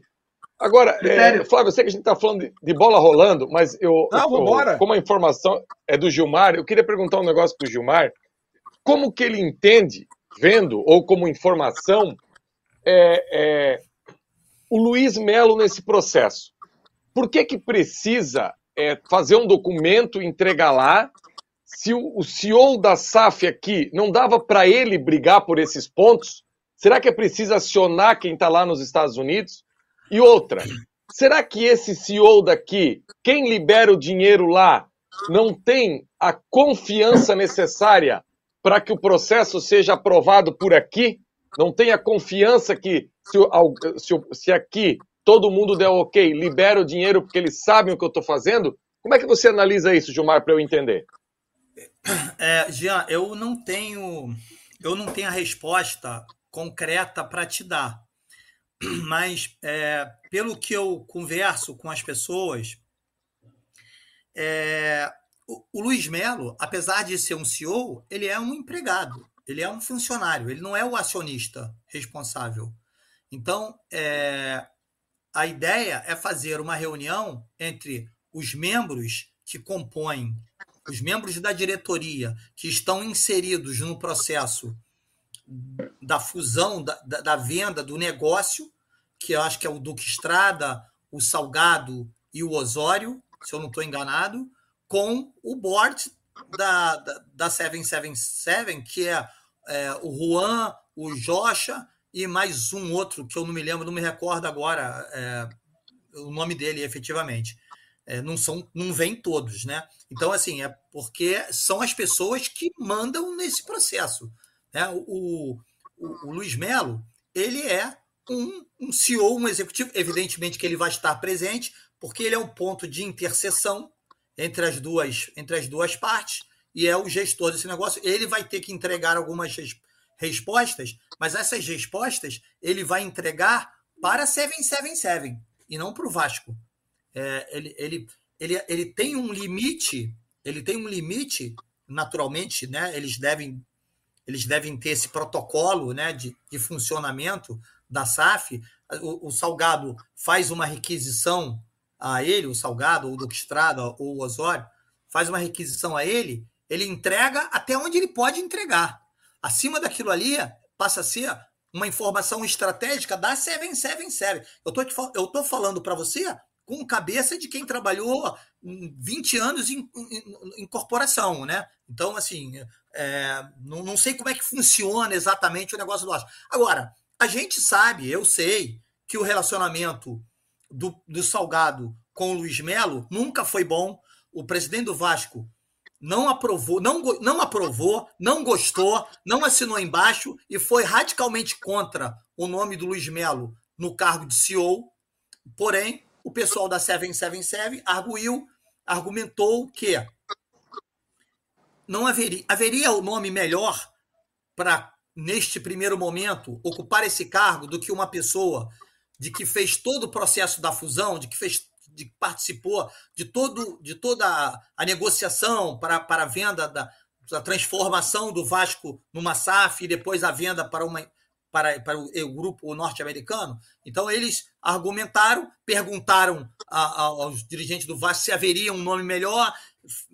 Ficou aquela coisa vacilante, é, realmente. Ah, não, mas ele, ele, se ele continuasse aqui no Vasco como no Vasco Associativo, ele estava mais para ser para deixar o cargo do que para continuar. E ele agora passa a ter os poderes, quase que um, o poder de um, de um presidente remunerado. Enfim, ficou essa ficou esse, esse guarda-chuva entalado na garganta, mas até bem pouco tempo eu procurei saber como é que estava essa relação. A relação tinha melhorado bastante. A relação tinha melhorado bastante. Agora, é o seguinte, é aquilo que eu estava falando. Esse processo, essa empresa que foi criada agora, que tem quatro meses, é evidente que ela tem alguns gatilhos que precisam ser acionados. São muitas causas, são muitas causas. É o Maracanã, é a reforma de São Januário, é, é, é o relacionamento, é o fluxo de dinheiro, é o relacionamento com os empresários. Agora mesmo, acabo de receber aqui uma informação. Do Jair, aqui, né? Do Jair. Jair. Enfim, uhum. é, isso tudo, isso tudo precisa ser é, adequado, precisa ser arrumado, e aí vai. Opa, deu uma travada lá no nosso Gilmar. Ô, Jean, deixa eu só. Vamos fazer. Pessoas... Faz o contato. Tá, voltou, voltou, Gilmar. Deu uma travada aí. Continue, por favor. Uma crítica tá dando... antiga. Tá, tá dando uma variada aí a tua internet. É. Opa. Então, dá um, dá um, te, testa com ele fora aí, Rodrigo, por favor. Testa com ele fora. Acho, acho que deu, deu uma travada. Jean, só para te explicar, o que acontece é simples. O board da SAF é composto por cinco membros da 777 e dois do Vasco. Os dois do Vasco são o presidente e o vice-presidente e foram eleitos através do conselho do clube. Roberto Duque Estrada, vice-presidente geral, e Jorge Salgado. E são cinco. Entre os cinco estão lá o Josh Wander, o Steve Pasco, o Juan Cinegas, enfim, tem mais uns dois ou três. O Luiz Melo, ele é o indicado da 777 para gerir a Vasco SAF. É o cabeça. Ele é, sim, o presidente remunerado, como disse bem o Gilmar. E ele toma as decisões e leva a 777. Ele se comunica com o pessoal da 777. Agora, é claro que os 30% da Vasco SAF que pertencem ao Vasco também se reportam ao Luiz Melo. E aí que está o grande problema. Esses 30% é. não estão se relacionando bem com o Luiz Melo.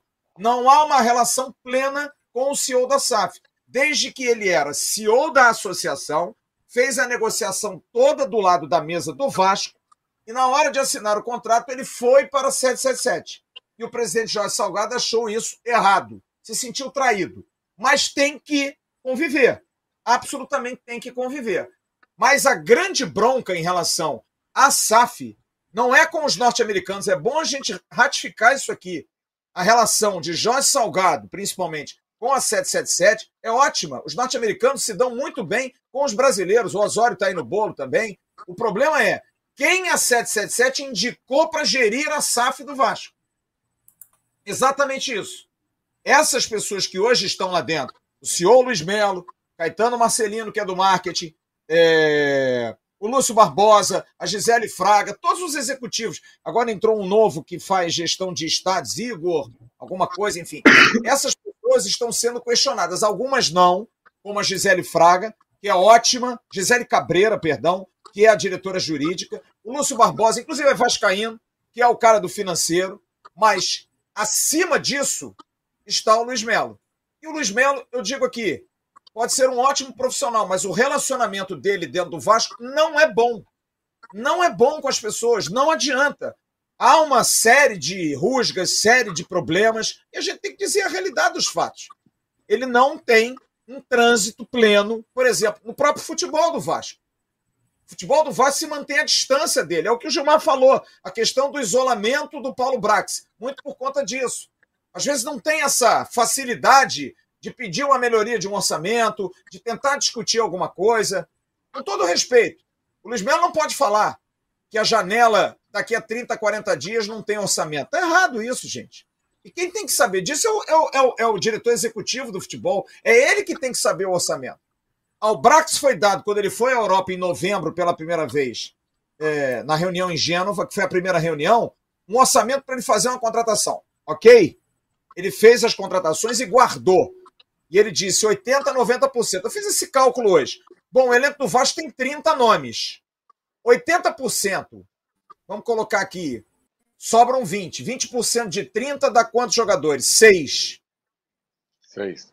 E aí, 5 a 6 jogadores ainda para entrar. Se for 80% completo, se for 90% é menos. São 3 jogadores.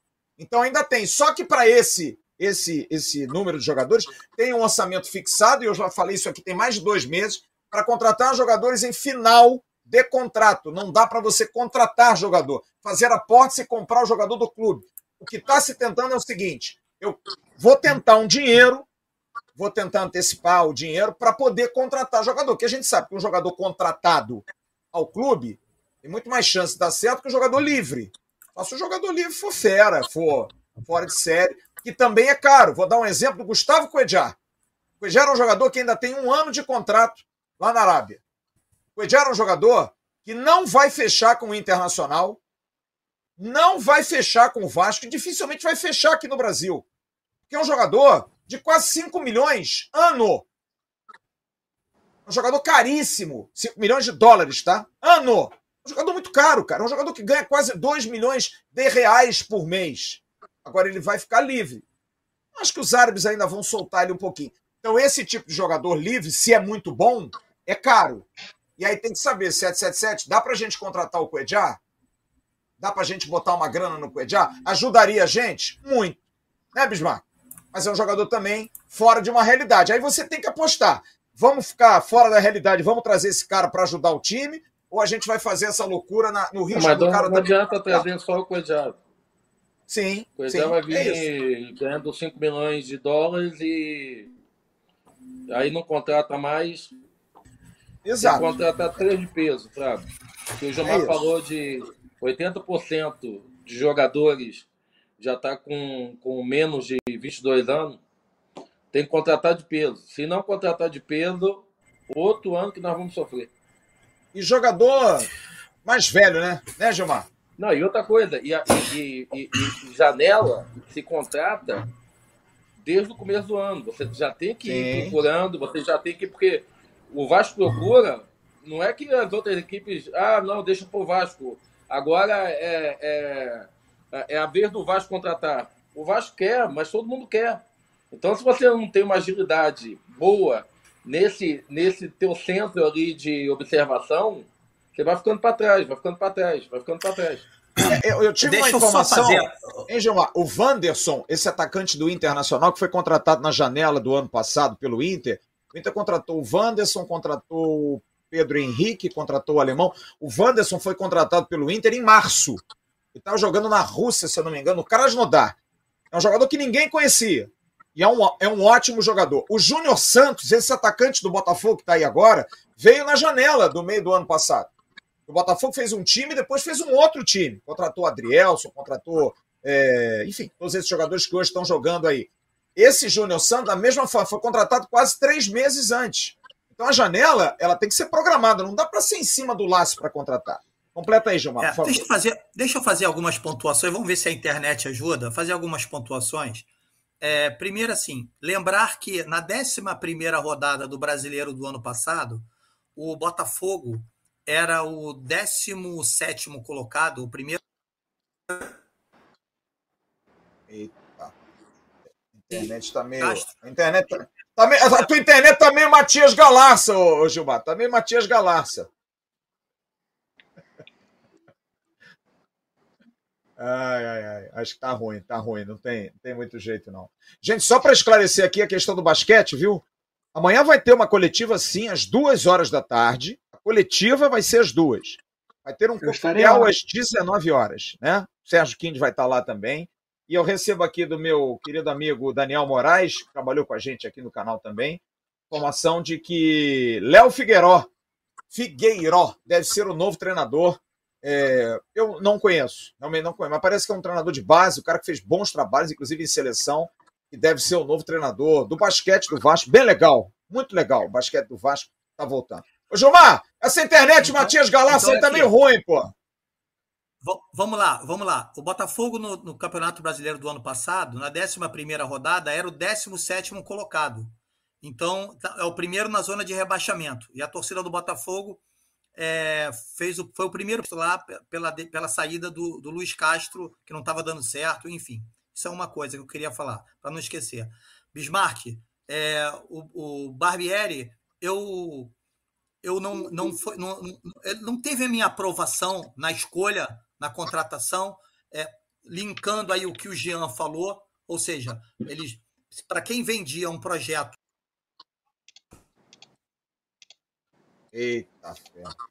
Mas, enfim, quem vendia um projeto maior, entregar o Vasco nesse primeiro ano é alguém que não conhece o Vasco. E aí remete a uma outra.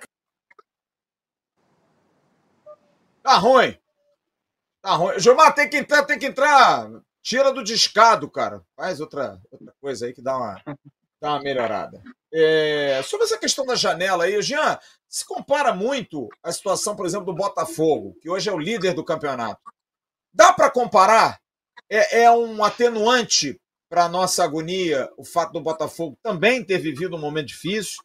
Começou o brasileiro do ano passado tomando de quatro do Corinthians dentro do Engenhão, e aí contrata todo mundo no meio do ano de novo. O Luiz Castro, os caras queriam matar ele há dois meses atrás lá. O Botafogo ganhou do Sergipe, lá empatou na Bacia das Almas. É um parâmetro o Botafogo para o Vasco, Jean? Flávio, quem quer se apegar às coisas positivas não deixa de ser. Não deixa. Gente, o Botafogo foi disputar a Copa Rio, a Taça Rio, levantou a Taça Rio, nem levantar não levantou, porque ficou com vergonha de levantar a Taça Rio. Então, assim, e agora faz essa campanha absurda. Agora sim, Flávio, o que, o que eu fico, e o, e, o, e o Bismarck, que é do mundo da bola aí, o que eu fico meio assim, é, é, é surpreso ou decepcionado, eu não sei qual é o termo, é que assim, o Botafogo consegue acertar um Adrielson, um Júnior Santos, um Eduardo, sabe? Acha esses caras que não são tão fomentados. E o, Vasco, eh, que tem uma. Hoje de manhã, eu acho que foi no. Pô, será que foi hoje de manhã no seu comentário no Ave Mais? O Vasco, esses caras seriam falou... aceitos já. Esses caras seriam aceitos no Vasco. Mas assim, Flávio, a, a, a, pelo menos ter o, o, o, a possibilidade da dúvida. Porque assim, ó, hoje quando a gente traz, por exemplo, assim, o Juan Seco, que, Ô Flávio, eu vou te trazer um número aqui, tá todo mundo sentado aí, tá todo mundo legal? O Santos, nos últimos vale. quatro jogos, o Santos fez um gol. Adivinha contra quem? Adivinha. Nos últimos quatro é. jogos, o Santos fez um gol. E esse rapaz não era aproveitado no Santos. Aí ele já vem derrotado pro Vasco, Flávio. Sabe, ele já vem. A coisa já não vem bem assim quando traz um jogador desse sabe? Quando tu traz lá o, o, o cara lá de fora, que já tem uma experiência internacional, que jogou, aí te dá, ou pelo menos, a, tem uma dúvida. Opa, vamos esperar, vamos, vamos ver qual é. Agora, esses que estão buscando por aqui, Flávio, eu não sei, Flávio, eu tô, tô desanimado, assim, sabe? Que o Vasco não consegue acertar uns caras desses. Pô, Adriel, sua primeira vez que eu vi em campo, Botafogo, calção aqui em cima, camisa para dentro do calção. Ótimo, cara. Jogadoraço, zagueiro Desde rápido, zagueiro moderno. Desde sabe? o esporte, muito bom. Muito bom. Então, assim, o Flávio, Eduardo, eu não sei. O Eduardo eu... jogava na Arábia. O, Eduardo jogava na Arábia, ninguém conhecia. Ele é mais conhecido como o marido da Stephanie, que é a filha do Bebeto, do que como jogador. Isso. E que Isso. jogador, né? E que jogador. Né? Isso.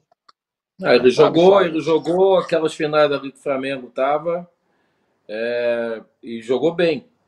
O time dele estava é numa daquelas finais ali. E jogou muito bem. Desses jogadores do quem, Botafogo, quem tá dando, quem tá dando ritmo ao, ao, Botafogo é ele. A é bola ele? passa um pé dele o tempo todo. Ontem, ontem o, o, treinador botou ele de atacante. Só que, assim, Foi. com todo o respeito que eu tenho ao Botafogo, mas é, jogar no Vasco, a, a, o buraco é mais embaixo. Jogar no Vasco, a, a pressão é muito grande. Você vê um Pedro Raul que no Goiás estava lá fazendo de tudo quanto era gol vai jogar no Vasco e a bola começa a pipocar. A bola é difícil jogar no Vasco. É muito difícil jogar no Vasco. Agora, se você tem uma pressão tão grande de jogar uma equipe com uma camisa tão forte, você tem que ser audacioso. Você tem que ter é, é, é, audácia para poder jogar. E, e assim, começa o campeonato, a gente se empolga porque vê o Vasco contra um Atlético é, é, combatendo, vendo contra o Palmeiras combatendo. E do meio da, da tabela do quarto jogo em diante, a gente já não vê mais isso. Isso que me preocupa. Ô Gilmar, eu estava levantando aqui a questão do Luiz Castro do Botafogo, se de alguma maneira isso ameniza a apreensão, porque o Botafogo passou por uma turbulência gigantesca desde o ano passado, esse ano mesmo, não chegou às finais do Carioca. Se é um exemplo a ser seguido ou é, como disse o Bismarck, o buraco é diferente? Não, não é, a questão é a seguinte: a questão é a competência diferente. O Luiz Castro, ele teve. O Luiz Castro, na, na, no decorrer da carreira dele, ele teve competências é, das mais variadas. É, é, um cara acostumado a, a, a gerenciar pro, é, processos, a, a, gerenciar projetos. Por isso que o John Testor ele preferia é, de se desfazer do negócio Botafogo a se desfazer do Luiz Castro, porque ele ancorou o negócio Botafogo no conhecimento do Luiz Castro. Lembra você que a, que a vinda do Luiz Castro para o Botafogo não foi fácil. O Luiz Castro era um profissional cobiçado, era um profissional caro, e o, o John Testor em nenhum momento abriu mão dele, contanto que o, o, o Luiz Castro ele chegou no Botafogo uma semana antes de começar o Campeonato Brasileiro. Então, assim, o, o John Testor sabia o que estava fazendo e entregou para o Luiz Castro todo o processo de montagem. Então, os jogadores que foram chegando, que foram contratados, todos eles passaram pela, pela, pela aprovação do Luiz Castro, e ele falou isso recentemente, que ele que a, a, a vitória, ele, mesmo nos momentos de baixa, no segundo momento de baixa, que foi agora na época do campeonato estadual, e ele reforçava o, o discurso dele, a narrativa, dizendo que ele confiava dos jogadores dele, porque ele sabia o potencial de cada um e foram jogadores que saíram daqui do Brasil ainda jovens, cobiçados pelo mercado europeu, mas lá na Europa, por motivos diversos, não conseguiram se realizar, a maioria não conseguiu se realizar. E aí voltou para o Brasil, para o Botafogo, escorados pelo Luiz Castro, que deu a esses jogadores, ó, vocês têm a chance, uma grande marca, revigorar o futebol de vocês. E vocês ainda têm idade para se, num, por um acaso, se, se, se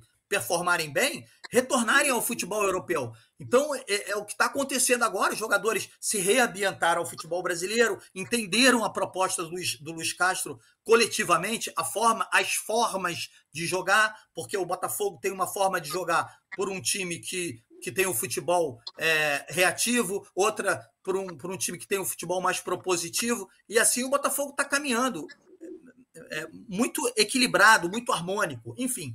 Mas o Botafogo, eu quero dizer, quando eu citei o Botafogo aqui, é que o Botafogo passou por momentos difíceis. Isso era uma coisa. A segunda coisa era, Bismarck, você falou, ah, o Barbieri não gosta de meia. É, eu não conheço o trabalho do Barbieri a fundo, é, conheço, conheço, gosto muito do trabalho do Barbieri, gosto muito da inteligência emocional do Barbieri. Barbieri é, só, ele só se transforma ali na beira do campo, mas quando você conversa com o Barbieri, você vê que ele é um profissional analítico. O Barbieri não é ex-jogador, o Barbieri não é, não é ex-preparador físico ou preparador físico, o Barbieri não é técnico de futebol, o Barbieri ele é um acadêmico, ele estudou muito, tem uma, teve uma bela formação pela USP de São Paulo, foi fazer um estágio em Portugal, fez lá um estágio no, com o Mourinho no, no Porto, é, voltou para o Brasil, é, trabalhou como auxiliar de grandes técnicos, de, de, de Carpegiani, de, de Abel, se eu não me engano também. Enfim, veio, pegou o time do Flamengo, fez um bom trabalho no Flamengo durante o Campeonato Brasileiro de 2018. Ele foi se moldando, fez um trabalho no Bragantino, é, visto que é, o, o Barbieri ele vem de uma geração, Barbieri. É... Eita. Rapaz, essa internet do Gilmar tá brava. Eu, eu, vou ter que, eu vou ter que, eu tenho que dar uma faturada aqui para a gente encerrar, porque a gente já está com uma hora e meia de live, tem muito tempo para a gente, tem muito assunto, né, cara? O Vasco tem muito assunto. Eu vou dar uma faturada rápida e aí o Gilmar voltando a gente encerra para a gente poder se despedir da galera, agradecendo quase 9 mil pessoas conosco agora nesse instante. Deixa eu dar um recado primeiro, Rodrigão, da Oluap, material de construção. Construir ou reformar, nada melhor que buscar os melhores preços. Vá na Oluap, material de construção. Empresa do Grupo TMC, aproveite a promoção, precinho brigando com o descontão. Atacado e varejo, a Oluap cobre qualquer oferta do concorrente, mande o WhatsApp com o preço da concorrência. E a Oluap vai cobrir 021 99180 2370, Rua Adolfo Bergamini 276 no Engenho de Dentro. E as seguintes ofertas, hein? Cimento CSN CP3 por R$ 25,99, dinheiro e retirando no local, tinta acrílica de uso interno do Grupo TMC 16 litros por R$ 59,90, também no dinheiro ou retirando na loja. E caixa d'água, mil litros por R$ 339 no dinheiro ou 12 de R$ 33,99. Oluap no Instagram, arroba oluap.grupotmc, Oluap cobrindo tudo. E o Dicas de Mendonça, hein? Quem tá chegando? Sabe quem tá chegando no Rio, Bismarck? Nosso Adriano tomar aquele vinho. Adriano, é bom negócio de vinho lá. Dicas de Mendoza, quer conhecer o local maravilhoso? Conheça Mendoza, segunda cidade turística da Argentina. Dicas de Mendoza leva você com grandes roteiros, passeios, visitas e incursões nas vinícolas mais famosas. Enoturismo na veia, nessa bela cidade. Dicas de Mendoza tem parceria com mais de 120 agências de viagens, levando mais de 10 mil clientes satisfeitos. São 25 anos de experiência para você aproveitar. Arroba Dicas de Mendonça no Instagram, no site dicasdemendonça.com.br. Faça seu orçamento e leve sua família nessa aventura. Lugar maravilhoso é Mendonça. Sabe um outro lugar maravilhoso também? Chama-se Casa do Fritz. Quem nunca foi, que vá. Filés, peixes, fondue, deliciosas cervejas artesanais, você indo a Penedo, interior do Rio de Janeiro, lugar bucólico, prove o joelho de porco com chucrute, beba cerveja de vinho e muito mais. Uma visita pela Alemanha aqui no Brasil. Avenida das Mangueiras, 518 em Penedo. Um grande abraço ao querido André, toda a família, rapaziada. Já já a gente vai ter um bar do Amadeu por lá, hein? É só vá jogar no meio da semana que a gente vai ter um bar do Amadeu também em Penedo. Aliás, dia 11, Vasco Internacional, na Destemida Pizzaria, lá em Nova Iguaçu, a gente vai ter a volta do Bar do Amadeu com o nosso Luiz Amadeu. Adeusinho, tá quietinho. grande abraço. Quero mandar dois abraços aqui especiais. Aliás, três. Um ao Tiago Guimarães, que é membro do canal, jornalista, que esteve comigo lá em Fortaleza. Companheiro de longa data. Grande abraço, Tiago. Muito obrigado pelo carinho. Um abraço ao Lucas, encontrei no aeroporto de Fortaleza, para você ver como é que é o Vasco, né? Um é de Aracaju, o Lucas de Aracaju, servidor público, viaja o Nordeste, viaja o Brasil atrás do Vasco, e o outro, o Adenilson, lá de Santo Inês do Maranhão. O Nordeste todo foi a Fortaleza ver o Vasco jogar. Aliás, a torcida do Vasco, que mais uma vez deu um show, quase 5 mil vascaínos nas arquibancadas do Castelão. Teve gente que não conseguiu ficar na área destinada do Castelão à torcida do Vasco, porque esgotou tiveram que ficar em outras áreas do estádio. A torcida do Vasco, que foi a Curitiba, lotou. A São Paulo, lotou. Ao Mineirão, lotou. Aonde o Vasco joga, a torcida do Vasco é um negócio impressionante. E olha, eu não duvido nada, segunda-feira, hein? Vai ter Vascaíno para burro no Maracanã, porque se tem uma coisa que o Vascaíno tem, é crença na camisa. Na camisa. A camisa não morre. A torcida do Vasco, ela é, ela é demais. Serginho, dá pra falar um pouquinho? Dá pra falar muito? Né? Também, negócio de. Arruma um fone da próxima vez, porra. Eu Arruma tenho um recado para dar pro Sérgio. Eu tenho um recado para dar pro Sérgio, Flávio. Diga é, aí, é o seguinte, diga ele falou aí do Dorival, o Dorival e, e, o, e o Rogério Ceni. Sérgio, o Rogério Ceni trabalhou no, no último mês no São Paulo com 12 desfalques. 12 desfalques. Se você, se você me perguntar se esses jogadores estavam mesmo machucados ou se estavam esperando o Rogério Ceni cair para poder sair do vestiário, quem pode dizer é aquele rapaz ali de cima, ó, porque aquele rapaz ali de cima, ele, ele não, conviveu não, muito no vestiário. É, ele conviveu muito no vestiário. Ele sabe como o jogador faz quando o jogador está descontente com o treinador, como é que o jogador é, sai do cenário pra, de mansinho. Ele sai de mansinho, o jogador sai de mansinho. Então, o que, que aconteceu? Quando houve a mudança de treinador, os jogadores, o, o, o departamento médico conseguiu colocar alguns jogadores para fora e o São Paulo foi, evidentemente, com a experiência do Dorival, que é um cara malandro, foi acertando aqui, acertando ali, um empate aqui, outro empate ali, uma derrotinha aqui, fora de casa, e ele foi construindo a coisa. Eu só acho o seguinte, Sérgio: a torcida do Vasco não deve se iludir. Não deve se iludir. É besteira pegar agora, trocar o treinador agora se você não vai conseguir inserir peças novas no contexto. O que você pode discutir é, como o Flávio falou, é você discutir com o Barbieri se o modelo atual para o Vasco é um modelo que deveria ser propositivo ou se deveria fazer como Jair Ventura, colocar 10 jogadores atrás da linha da bola e você segurar jogar pelo empate, se contentar com o empate e jogar por uma bola. O que o Vasco não pode ficar é achando que pode ser propositivo sem ter jogadores para ser propositivo.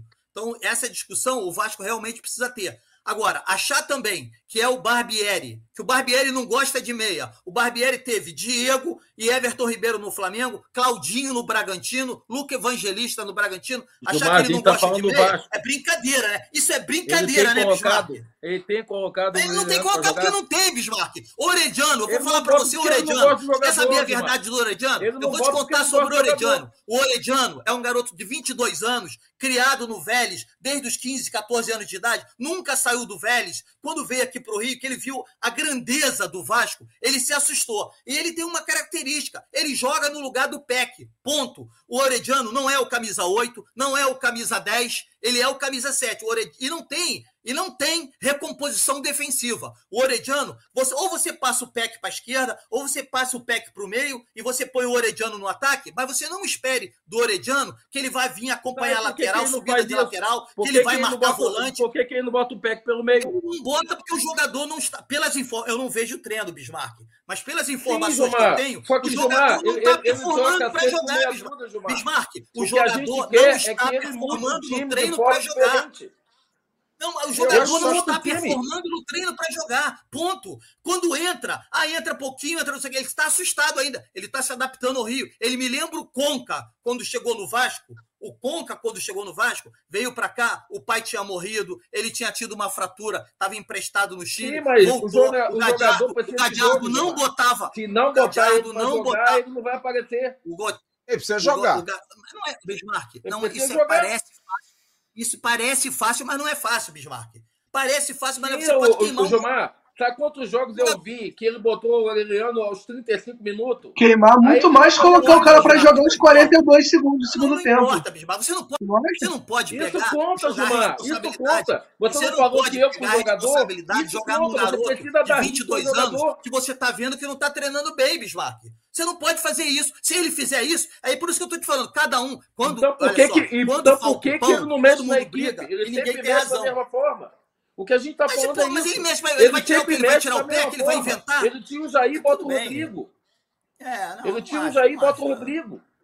Não, mas, Eu- mas eu acho que assim- Olha só, eu, eu- vocês criticaram o Rodrigo aí. O Rodrigo tem 20 anos de idade. Tem 20 anos de idade. É o único volante que o Vasco tem no momento. O Marlon saiu, tá na seleção. O Andrei saiu. Todo mundo, o Andrei tava jogando. Todo mundo queria tirar o Andrei. Com o Andrei no time, o Vasco fez cinco partidas. Das cinco partidas, o Vasco venceu uma, perdeu uma e empatou três. Tira o Andrei. Esse Andrei não tá com a cabeça no Brasil. Esse Andrei tá isso, tá lá. Tirou o Andrei, o Vasco perdeu os três jogos. Então, é preciso ter calma. As pessoas, como o Sérgio bem falou, as- o Vascaíno tá sofrido. O Vasca... E aí ele perde, ele, ele perde a noção, ele acha que o futebol é fácil. Não, toca aqui, não, põe o Orediano, aí o Orediano vai entrar. O Flávio, no ano passado, e eu cansei de ver aqui, o Flávio queria degolar o PEC. Ele queria a cabeça do PEC. Não sem sangue, porque realmente não tá joga bem, nada, é, é frouxo, não A sei o quê. E tá aí o PEC, hoje em dia, o tá PEC é o maior atacante do Vasco. É o, é o mais Sim, efetivo hoje. atacante do Vasco. naquele, naquela época tava jogando alguma Mas coisa? é, tudo é um processo, meu querido. Naquela época, o PEC era importante no sistema sabe que o Vasco jogava. partidas o PEC já tinha feito pelo PEC, Vasco? ele era importante 130 para a recomposição. O PEC, o Sim, PEC mas já sábado jogado completou- mais de 130 partidas, Gilmar. O PEC fez sábado 150, completou 150 partidas com a camisa do Vasco. Eu acho o Gabriel Peck um jogador mal aproveitado no Vasco. Mas, para quem faz 150 partidas. Eu vou dar um outro exemplo que a gente falou aqui, Jeanzinho, sábado. O que que fez o Figueiredo para merecer? Primeiro, ser titular no jogo. Segundo, para jogar Não. até o final. Há um jogador no Vasco, e isso. O Jean tá aí, é bom que o Jean, a gente viaja, né, Jean? Estava sentado lá naquele restaurante Madaloso, em Curitiba, maravilhoso. Quem veio à mesa conversar conosco? Abel Braga. E eu perguntei ao Abel, até porque o Rodrigo, o Rodrigo, nosso Rodrigo Santana, pergunta por que o Orediano não joga. Pergunta por que, que o Orediano não joga. Aí eu perguntei. Mas aí eu perguntei, Abel, por que, que você trouxe o Eric Marcos e não trouxe o Egnaldo? O Egnaldo tinha entrado no jogo com o Fluminense, no jogo anterior, e jogou bem. Teve uma chance, inclusive, de ganhar o jogo, entrou no contra-ataque. Ele não levou o Egnaldo e levou o Eric Marcos. O que, que ele respondeu pra gente na mesa, Jean? O que, que ele falou? Que o Eric Marcos estava treinando muito bem e merecia a oportunidade. É isso. E o moleque entrou no jogo e jogou muito bem. Jogou muito bem. Fez o gol. Fez o gol, inclusive. Fez o gol. Fez o gol, inclusive. Mas aí no jogo seguinte, que foi contra, depois do Curitiba, foi o Santos. Foi o Santos, não foi? Não. Acho que foi o Santos. Não. Não, foi contra quem? Depois do Bahia. Curitiba foi o, o Santos, o Santos, o Santos. Foi o Santos. foi antes. O Eric Marcos foi a quinta alteração, ou a quarta alteração. Não entrou, praticamente. E aí no jogo do São Paulo, ele bota o Eric Marcos de novo. O que, que o Eric Marcos faz? Balança o coreto. O gol do Galarça, ele sai cortando todo mundo, volta, toca pro Carabarral que mete a bola. O Eric Marcos, sábado, não entrou em campo. Então, essas situações é que a gente discute. E o Barbieri precisa falei, mudar. Ele precisa mudar isso. Eu, eu, ô, Gilmar, eu tô com você. Eu não sou do time demite Barbieri. Até porque o Vasco já trocou 12 vezes de treinador nos últimos três anos. Não, eu e também, adiantou eu pra também caramba. eu não sou de demitir Adiantou o Barbieri. muito. Mas se ele não Eu mudar acho. a, a forma dele de ver Sim, o Vasco, de ver a- a- a- o posicionamento do Vasco, não vai, não vai Bismarck, durar. até porque, com todo respeito, ao Flamengo no início era início. Goiás e Bragantino é o maior clube que o Barbieri já treinou, é a maior oportunidade da carreira dele. Ou ele abraça Goiás isso. Ele foi mandado embora. Ele não foi Isso. bem no Goiás. Não, no América Mineiro, ele foi mandado embora pelo Paulo Brax, inclusive. Eu não, eu não tô, Foi o eu primeiro não- Gilmar, eu não tô contra o Barbieri. Eu acho que ele apresentou Eu esperança estou a gente quando do ele joga no Campeonato Carioca, ele joga de forma muito, muito é, é, é, de igual com o Flamengo e o Fluminense. Quanto o Botafogo, eu nem conto porque tiveram dois jogadores expulsos do Botafogo. Aí começa o Campeonato Brasileiro, começa até bem. E depois, de uma hora para outra, o time não reage mais. Isso que está me incomodando. Aí a culpa, aí a culpa é do treinador. Ah, E é mas de ele quem, tem que Gilmar? detectar. Mas Mas ele é. precisa, Gilmar. detec... mas ele precisa time- não, detectar. não tem.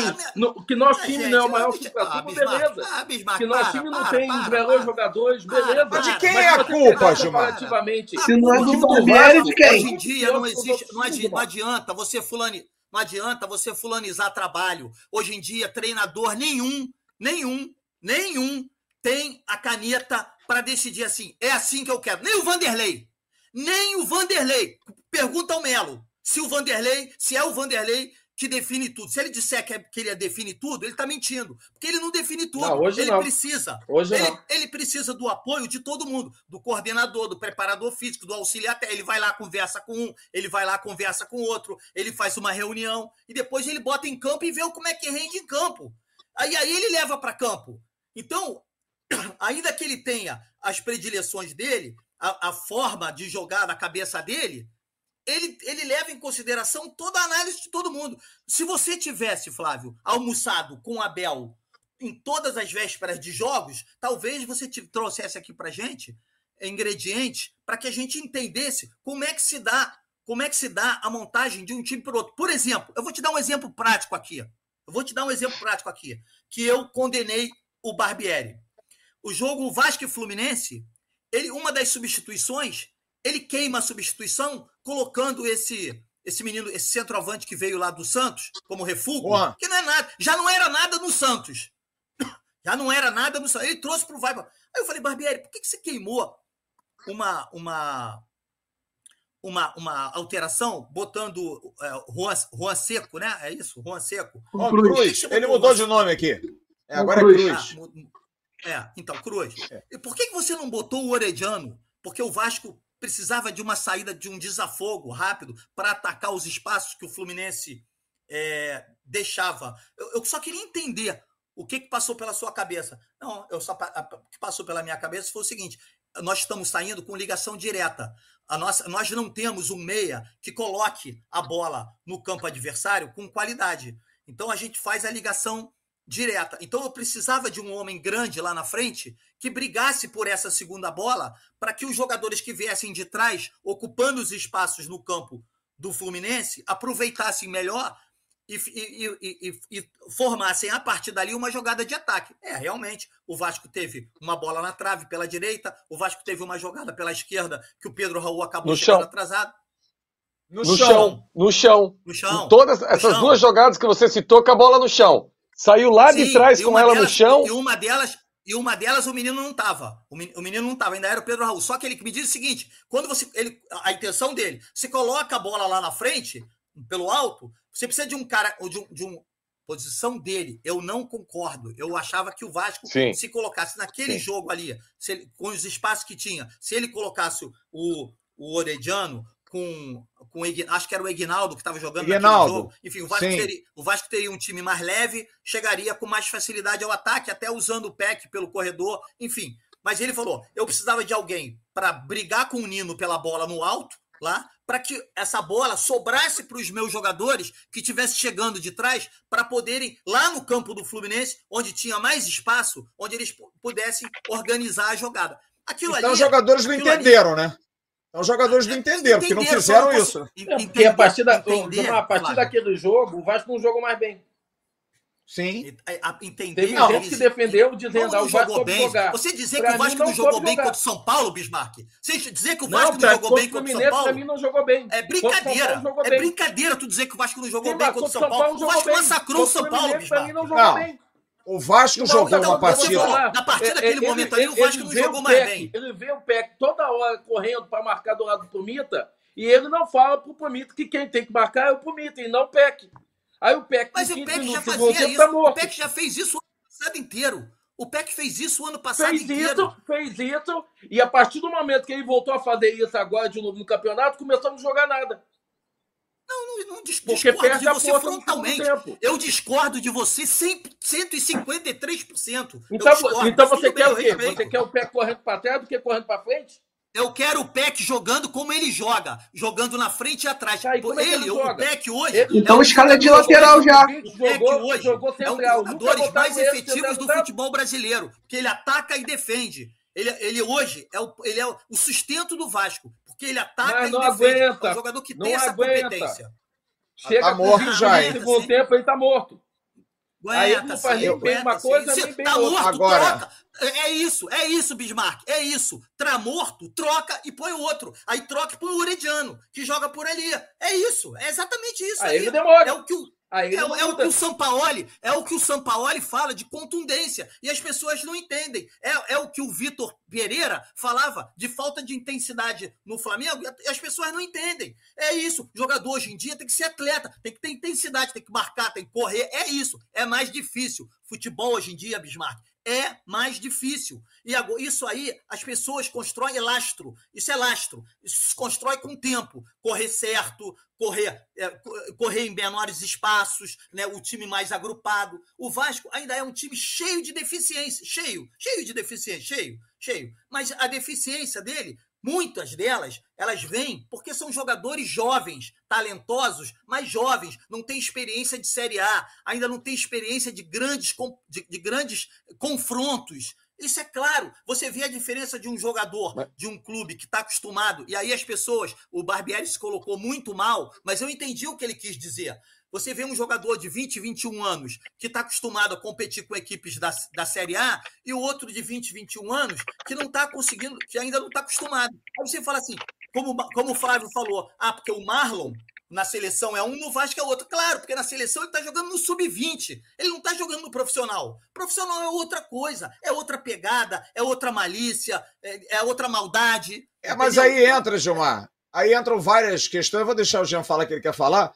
É, que o próprio Barbieri falou. Porque a partir do momento em que ele dá essa declaração, ele admite que ele também aceitou isso. Ele falou: nós jogamos hoje com um primeiro volante que.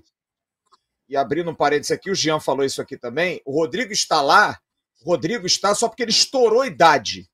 Todo jogador bom na base sobe antes. O Rodrigo não subiu antes. O Rodrigo só subiu porque estourou idade e ninguém quis. Ele estreia no ano de lateral direito. E o Barbieri disse, fechando o parênteses do Jean, ele falou: Eu tenho um campo em que meu primeiro volante faz o primeiro ano dele como profissional. E eu tenho dois jogadores do meio de campo, como Marlon e Andrei, que jogam a primeira Série A da vida deles. Nunca jogaram Série A.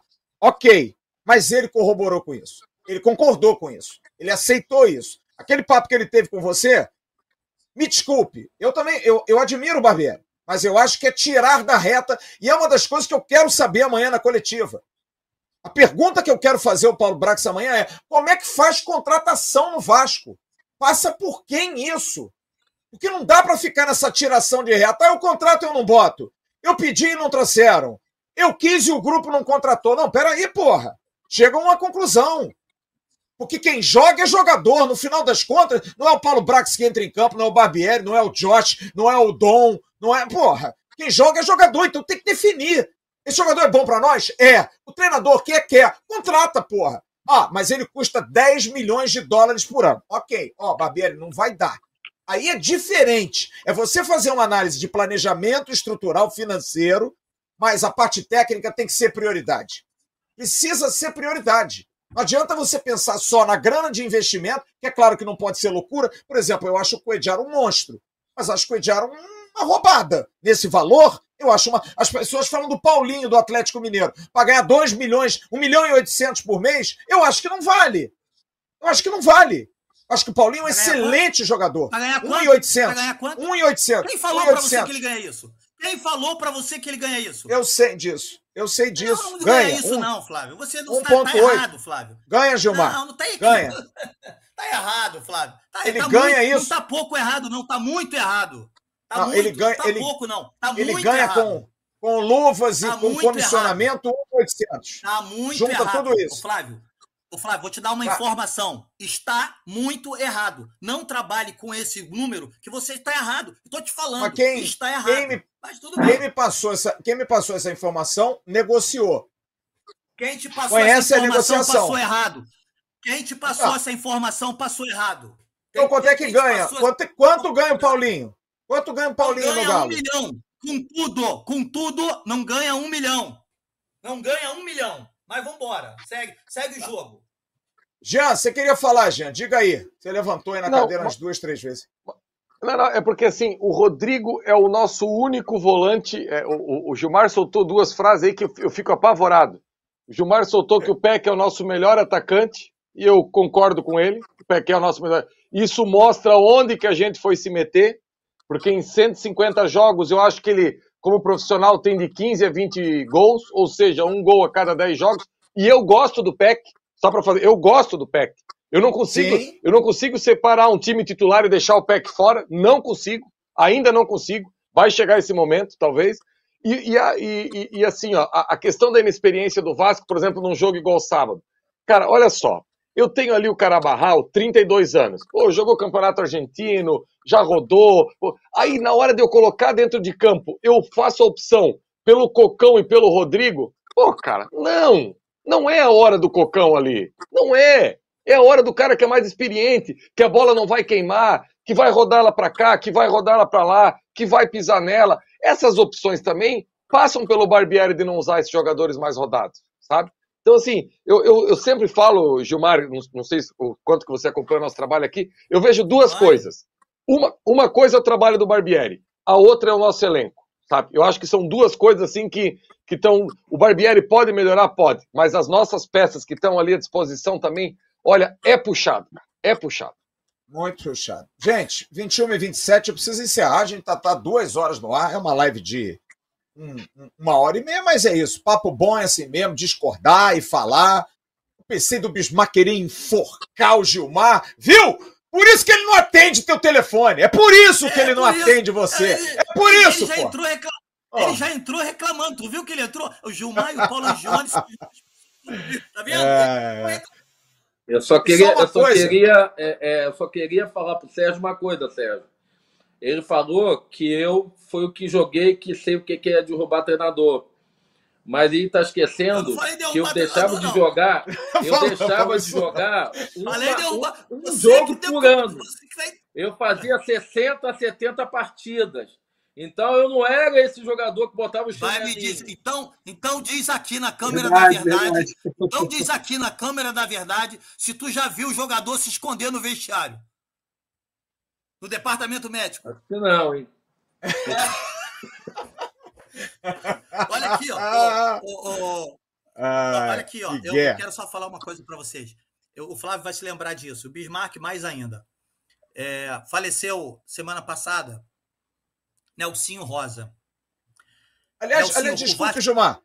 Para não esquecer, mandar um grande beijo, um abraço a Jair Pereira, que hoje completa 77 anos de hoje. idade. Grande Grande Jair, cara. Um beijo também ao grande Jair Pereira. Mas completo do Nelson, por favor. O Vasco, o Vasco tinha um jogador chamado Derval. Derval. Não sei se o Bismarck já tinha saído, eu acho que não. Não, ele estava lá, trabalhou, ah, tava lá com o Nelson, estava lá. O Vasco tinha um jogador chamado Derval, um volante que fez uma partida pelo Vasco. Ele fez uma partida pelo Vasco.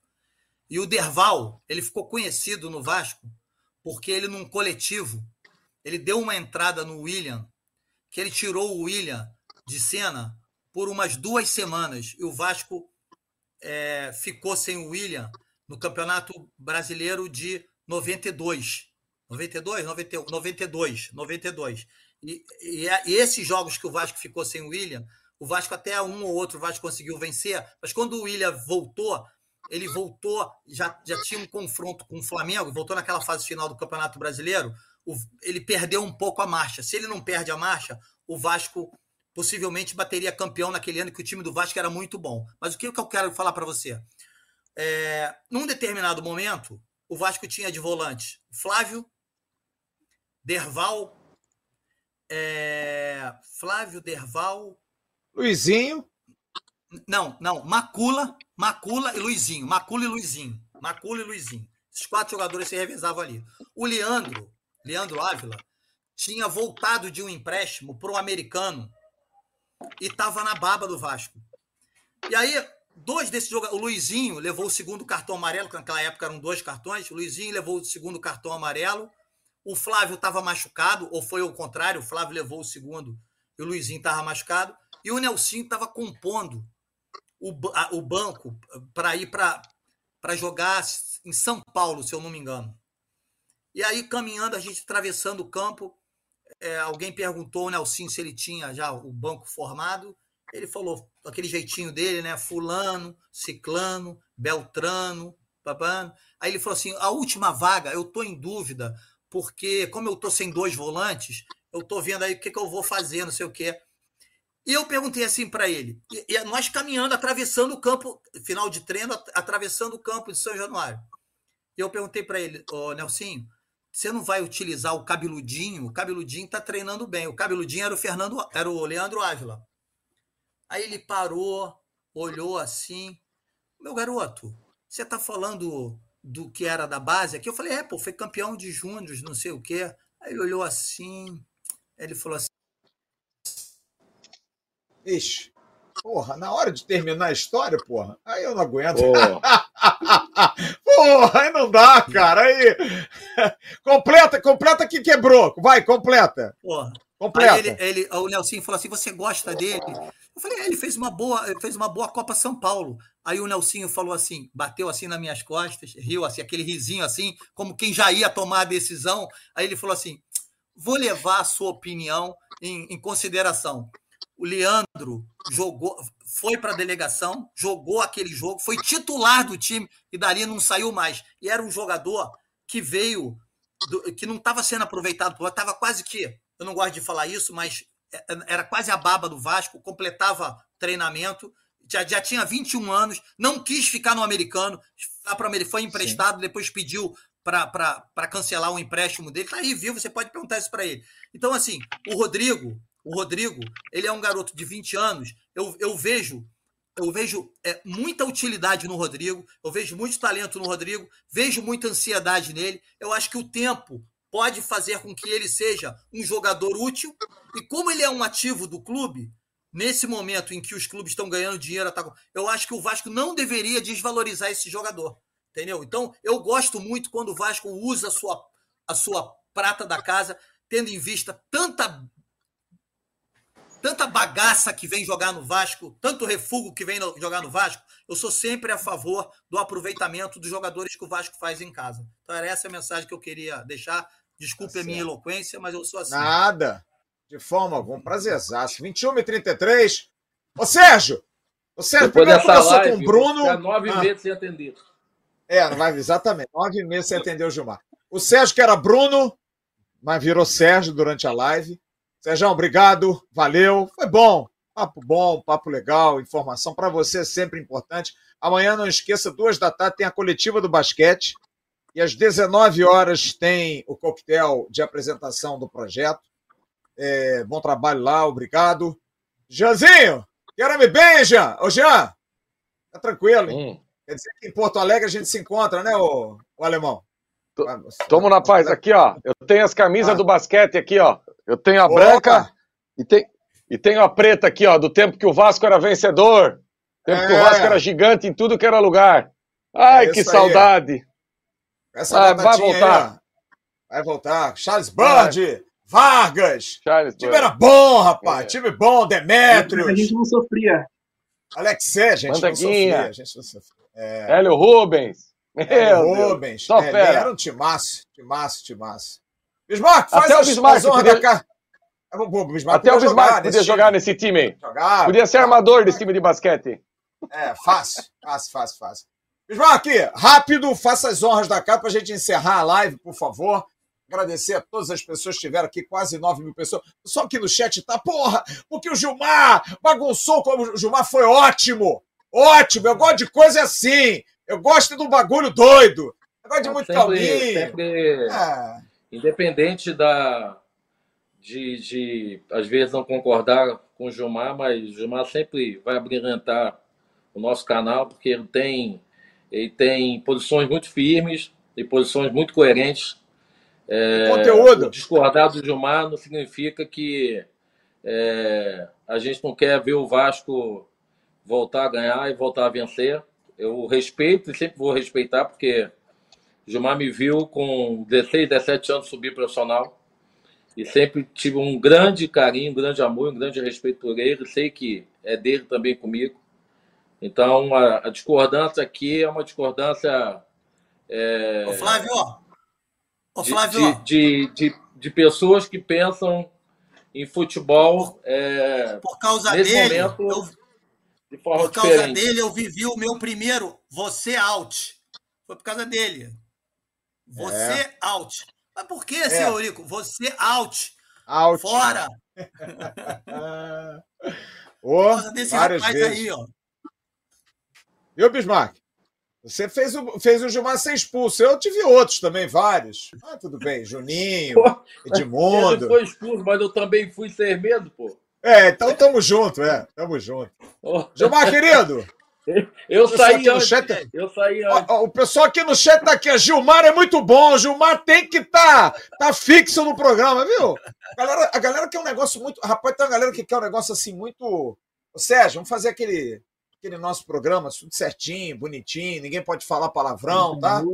É uma coisinha mais tranquila. Tem que botar o, tem que botar o dedo na ferida. Gilmar, um abraço, obrigado, viu? Sou seu, olha, É. sou seu fã. Vou te Porra. dizer quem é seu. se- Vou, vou te Mais falar quem é um? seu- vou te falar quem é seu fã também, que já resenhou comigo, já trocou ideia, falou que gosta muito de você. Chama-se Lédio Carmona.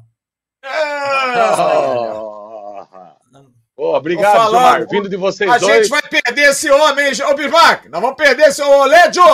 Não vem não, hein, porra! Não vem não, hein, ô, Já Dom falei Carlos? isso pra ele. É, Tamo é, junto. Obrigado, é. Gilmar. Obrigado, pra obrigado mesmo. Obrigado, Valeu. Flávio. Obrigado, Gui. Gil. Obrigado, Sérgio. Um abração para vocês. bri- Obrigado, meu amigo. Olha, o- a dona Marina, a mãe do Emerson Rocha, prima do Gilmar, mandou um abraço pra você, hein? Tá mandando um abraço pra você, viu, Gilmar? Tá aqui o Emerson Rocha mandando essa mensagem aqui. Grande abraço. Já desconectou. É coisa de, do cara das antigas mesmo. Quer saber? Desconecta, vai embora. É isso. Rapaziada, grande abraço a todos. Muito obrigado pelo carinho. Todo mundo aqui. Né? Gilmar Entretenimentos. É isso, cara. A gente tem que fazer uma live às vezes mexida. Jean, Sérgio Bismarck, um grande abraço. Amanhã. Ai, meu Deus, amanhã tem coletiva do Paulo Brax. Ô, rápido, hein? Rápido. Jean, uma pergunta que você faria ao Paulo Brax amanhã. Você ainda acredita que o elenco é 80, 90% já está pronto? Ok. Sérgio, qual pergunta você faria ao Paulo Brax? como é que tá a questão do adiantamento da verba da, para investir nessa janela ou se tem tempo ainda, falta muito tempo ainda, como disse o Luiz Melo. Bismarck, tem alguma pergunta a fazer ao Paulo Brax? Faria alguma pergunta ao Paulo Brax amanhã? tá achando do trabalho do teu treinador? Boa, boa. É isso. Viu? Aí os caras amanhã ficam de. de tem- agora tem fiscal de coletiva. Não, porque a pergunta tem que ser essa. você- Povo chato também. Ô, povo De mala. mala. Vai lá. Vai lá no CT amanhã, lá, uma hora da tarde. Papai vai estar lá, sentado lá com o bundão lá fazendo. É isso aí, meu amigo. E segunda tamo no Maraca, hein? Segunda tamo lá, hein? Aí, Vasco e Flamengo. Não é pra abandonar, claro, não. Fábio, que, assim, eu não quero que ele caia. Agora, se Sim. ele não mudar a, filosofia Mudar. dele, a metodologia Claro. dele, óbvio. você vai aguentar botão. Já falei isso exatamente. Eu não sou a favor de troca de treinador. Estou a favor de trabalhos longevos. Agora, o treinador precisa também se reinventar. Não está dando certo, muda a rota, meu. É isso. Você vai trocar o capitão no meio do mar? Eu acho que não tem como. Agora, ele tem que ver uma nova rota, analisar lá o mar, como é que tá, tá aqui, os ventos, tem que fazer alguma coisa diferente. Fazer o papai com mamãe toda hora, dá não, meu parceiro. Rodrigão Nascimento, grande abraço, queira-me bem. Negócio, ó, tá ficando feio o negócio pra ele lá, hein, Jean? O bagulho tá ficando doido pra esse pessoal aí, né? Professor lá saindo com a bola lá de trás, tá? É. Tá começando Ah, a ficar esquisito. É, vamos ver. Vamos ver. Grande abraço a todos, uma ótima noite, fiquem bem. Tchau, turma, valeu.